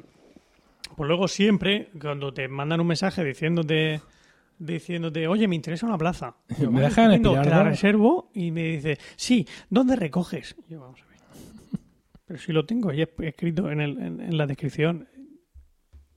Una muestra más de, de, de la estulticia del, del, del usuario medio de BlaBlaCar. ¿Y dónde recoges? Recojo en la parada frente a la Asamblea Regional y os dejo en Ronda Norte o en la Plaza Circular. Ah, mira, llega hasta la, plaza- hasta la plaza Sí, sí, circular. eso es un... Qué detallazo, porque tú vives Tiras, ¿eh? en las afueras. En esta radio. Mira, ¿eh? que mira hablar. Yo vivo en el centro de Murcia. En puto centro. sí. En fin, pero sobre todo lo que... mm, Eso, la, la, el- la experiencia más interesante son el- la gente que conoce que generalmente cuando llevas a un pasajero solo suele haber mucha más conversación, una conversación más interesante que cuando llevas a, Pues se a más. se diluye, ¿no? Sí, la gente parece que le, le entra, le da vergüenza hablar delante de, de más, pero cuando llevas a uno solo, pues empiezas con la cosa de tú que estudias, dónde trabajas, no sé qué, y al final la cosa va, va fluida, como es un viaje cortito, son un 30, 40 minutos, no hay más. Por contra, a mí me sorprende que no haya más de los que has dicho antes. De los de me pongo mis auriculares, porque al fin y al cabo no tengo ningún interés en. Mi relación contigo es eh, em, meramente económica. Mercantil. Mercantil, sí. Me sorprende que no haya más de. Mira, pero es que esto se llama bla bla car. Eso debería darte una pista. Sí, pero tú no estás pagando por. por Digo, tú y yo pero- seríamos de los Pero, auriculares. pero, Sí, estás, sí, pero estás pagando ¿Verdad? Estás pagando poco. Es decir, estás Ya, pagando muy sí, poco. No, Fijaos- ya, ya, sí. Yo- yo sé lo dato, dato, dato importante. Yo cobro dos euros por el viaje. Uy, qué barato. Estoy por irme. No, es que el, el viaje en autobús, esto es mensaje para la patronal de autobuses, entre Cartagena y Murcia, el mismo recorrido, es de 4,75. Ya, pero va un seguro dentro del... Y mi, y mi seguro del, del coche Ah, también verdad, lo cubre. eh, a tercero, ¿verdad? También tengo un, seguro de coche que cubre a los mayores de edad, que eso es otro Mm. dato interesante. Yo no puedo transportar a ningún a ningún menor. Y eso es algo que hay que llevar, hay que tener en cuenta. Bueno, pues ya hemos aprendido mucho de bla bla bla. ¿no? Digo, Bla, bla, bla. bla, bla, bla, bla, bla, bla, bla. Y todas estas cosas. Muchas gracias, Nada, José Miguel. nada, a ver si Total. BlaBlaCar nos. Nos subvenciona. Mm, Sí, sí, sí. Sí, ¿estás pensando en eso? Seguro que, que el tono extendido del, del podcast atrae a, a los patrocinadores como la, la miel a las ovejas. Como la miel de los. A las ovejas. No, sí. no, no, lo he dicho bien, lo he dicho bien. Sí. Como la miel de los, de los libres. Sí. Bueno, nos despedimos. Bueno, Bueno, Si no hay remedio. Sí, con esto yo que pienso que hemos llegado al final de este segundo episodio que esperamos que hayáis que encontrado. podías cortar en dos. Que podíais cortar los huevos. Gratificante y divertido. Gracias por el tiempo que habéis dedicado a escucharnos. Esperamos vuestros comentarios en emilcar.fm, por correo electrónico a romanoslocos.emilcar.fm o en Twitter al usuario arroba romanoslocos. También podéis encontrar toda nuestra red de podcast en facebook.com barra emilcarfm. Este podcast no tiene periodicidad establecida. Es como un mago de la Tierra Media y se graba No lo puedo creer. cuando se lo propone, sin más, o cuando a esto le sale de la rama. Se ha indignado mucho hoy. No, no, no, uno al mes, uno al mes. Claro que sí, nos podemos comprometer. En fin, a ver esto en qué queda. Bueno, mientras llega nuestro siguiente capítulo, eh, todos un saludo y recordad que, ante cualquier adversidad de la vida, lo mejor es tomarse un segundo para respirar profundamente y decir: ¡Están locos estos romanos!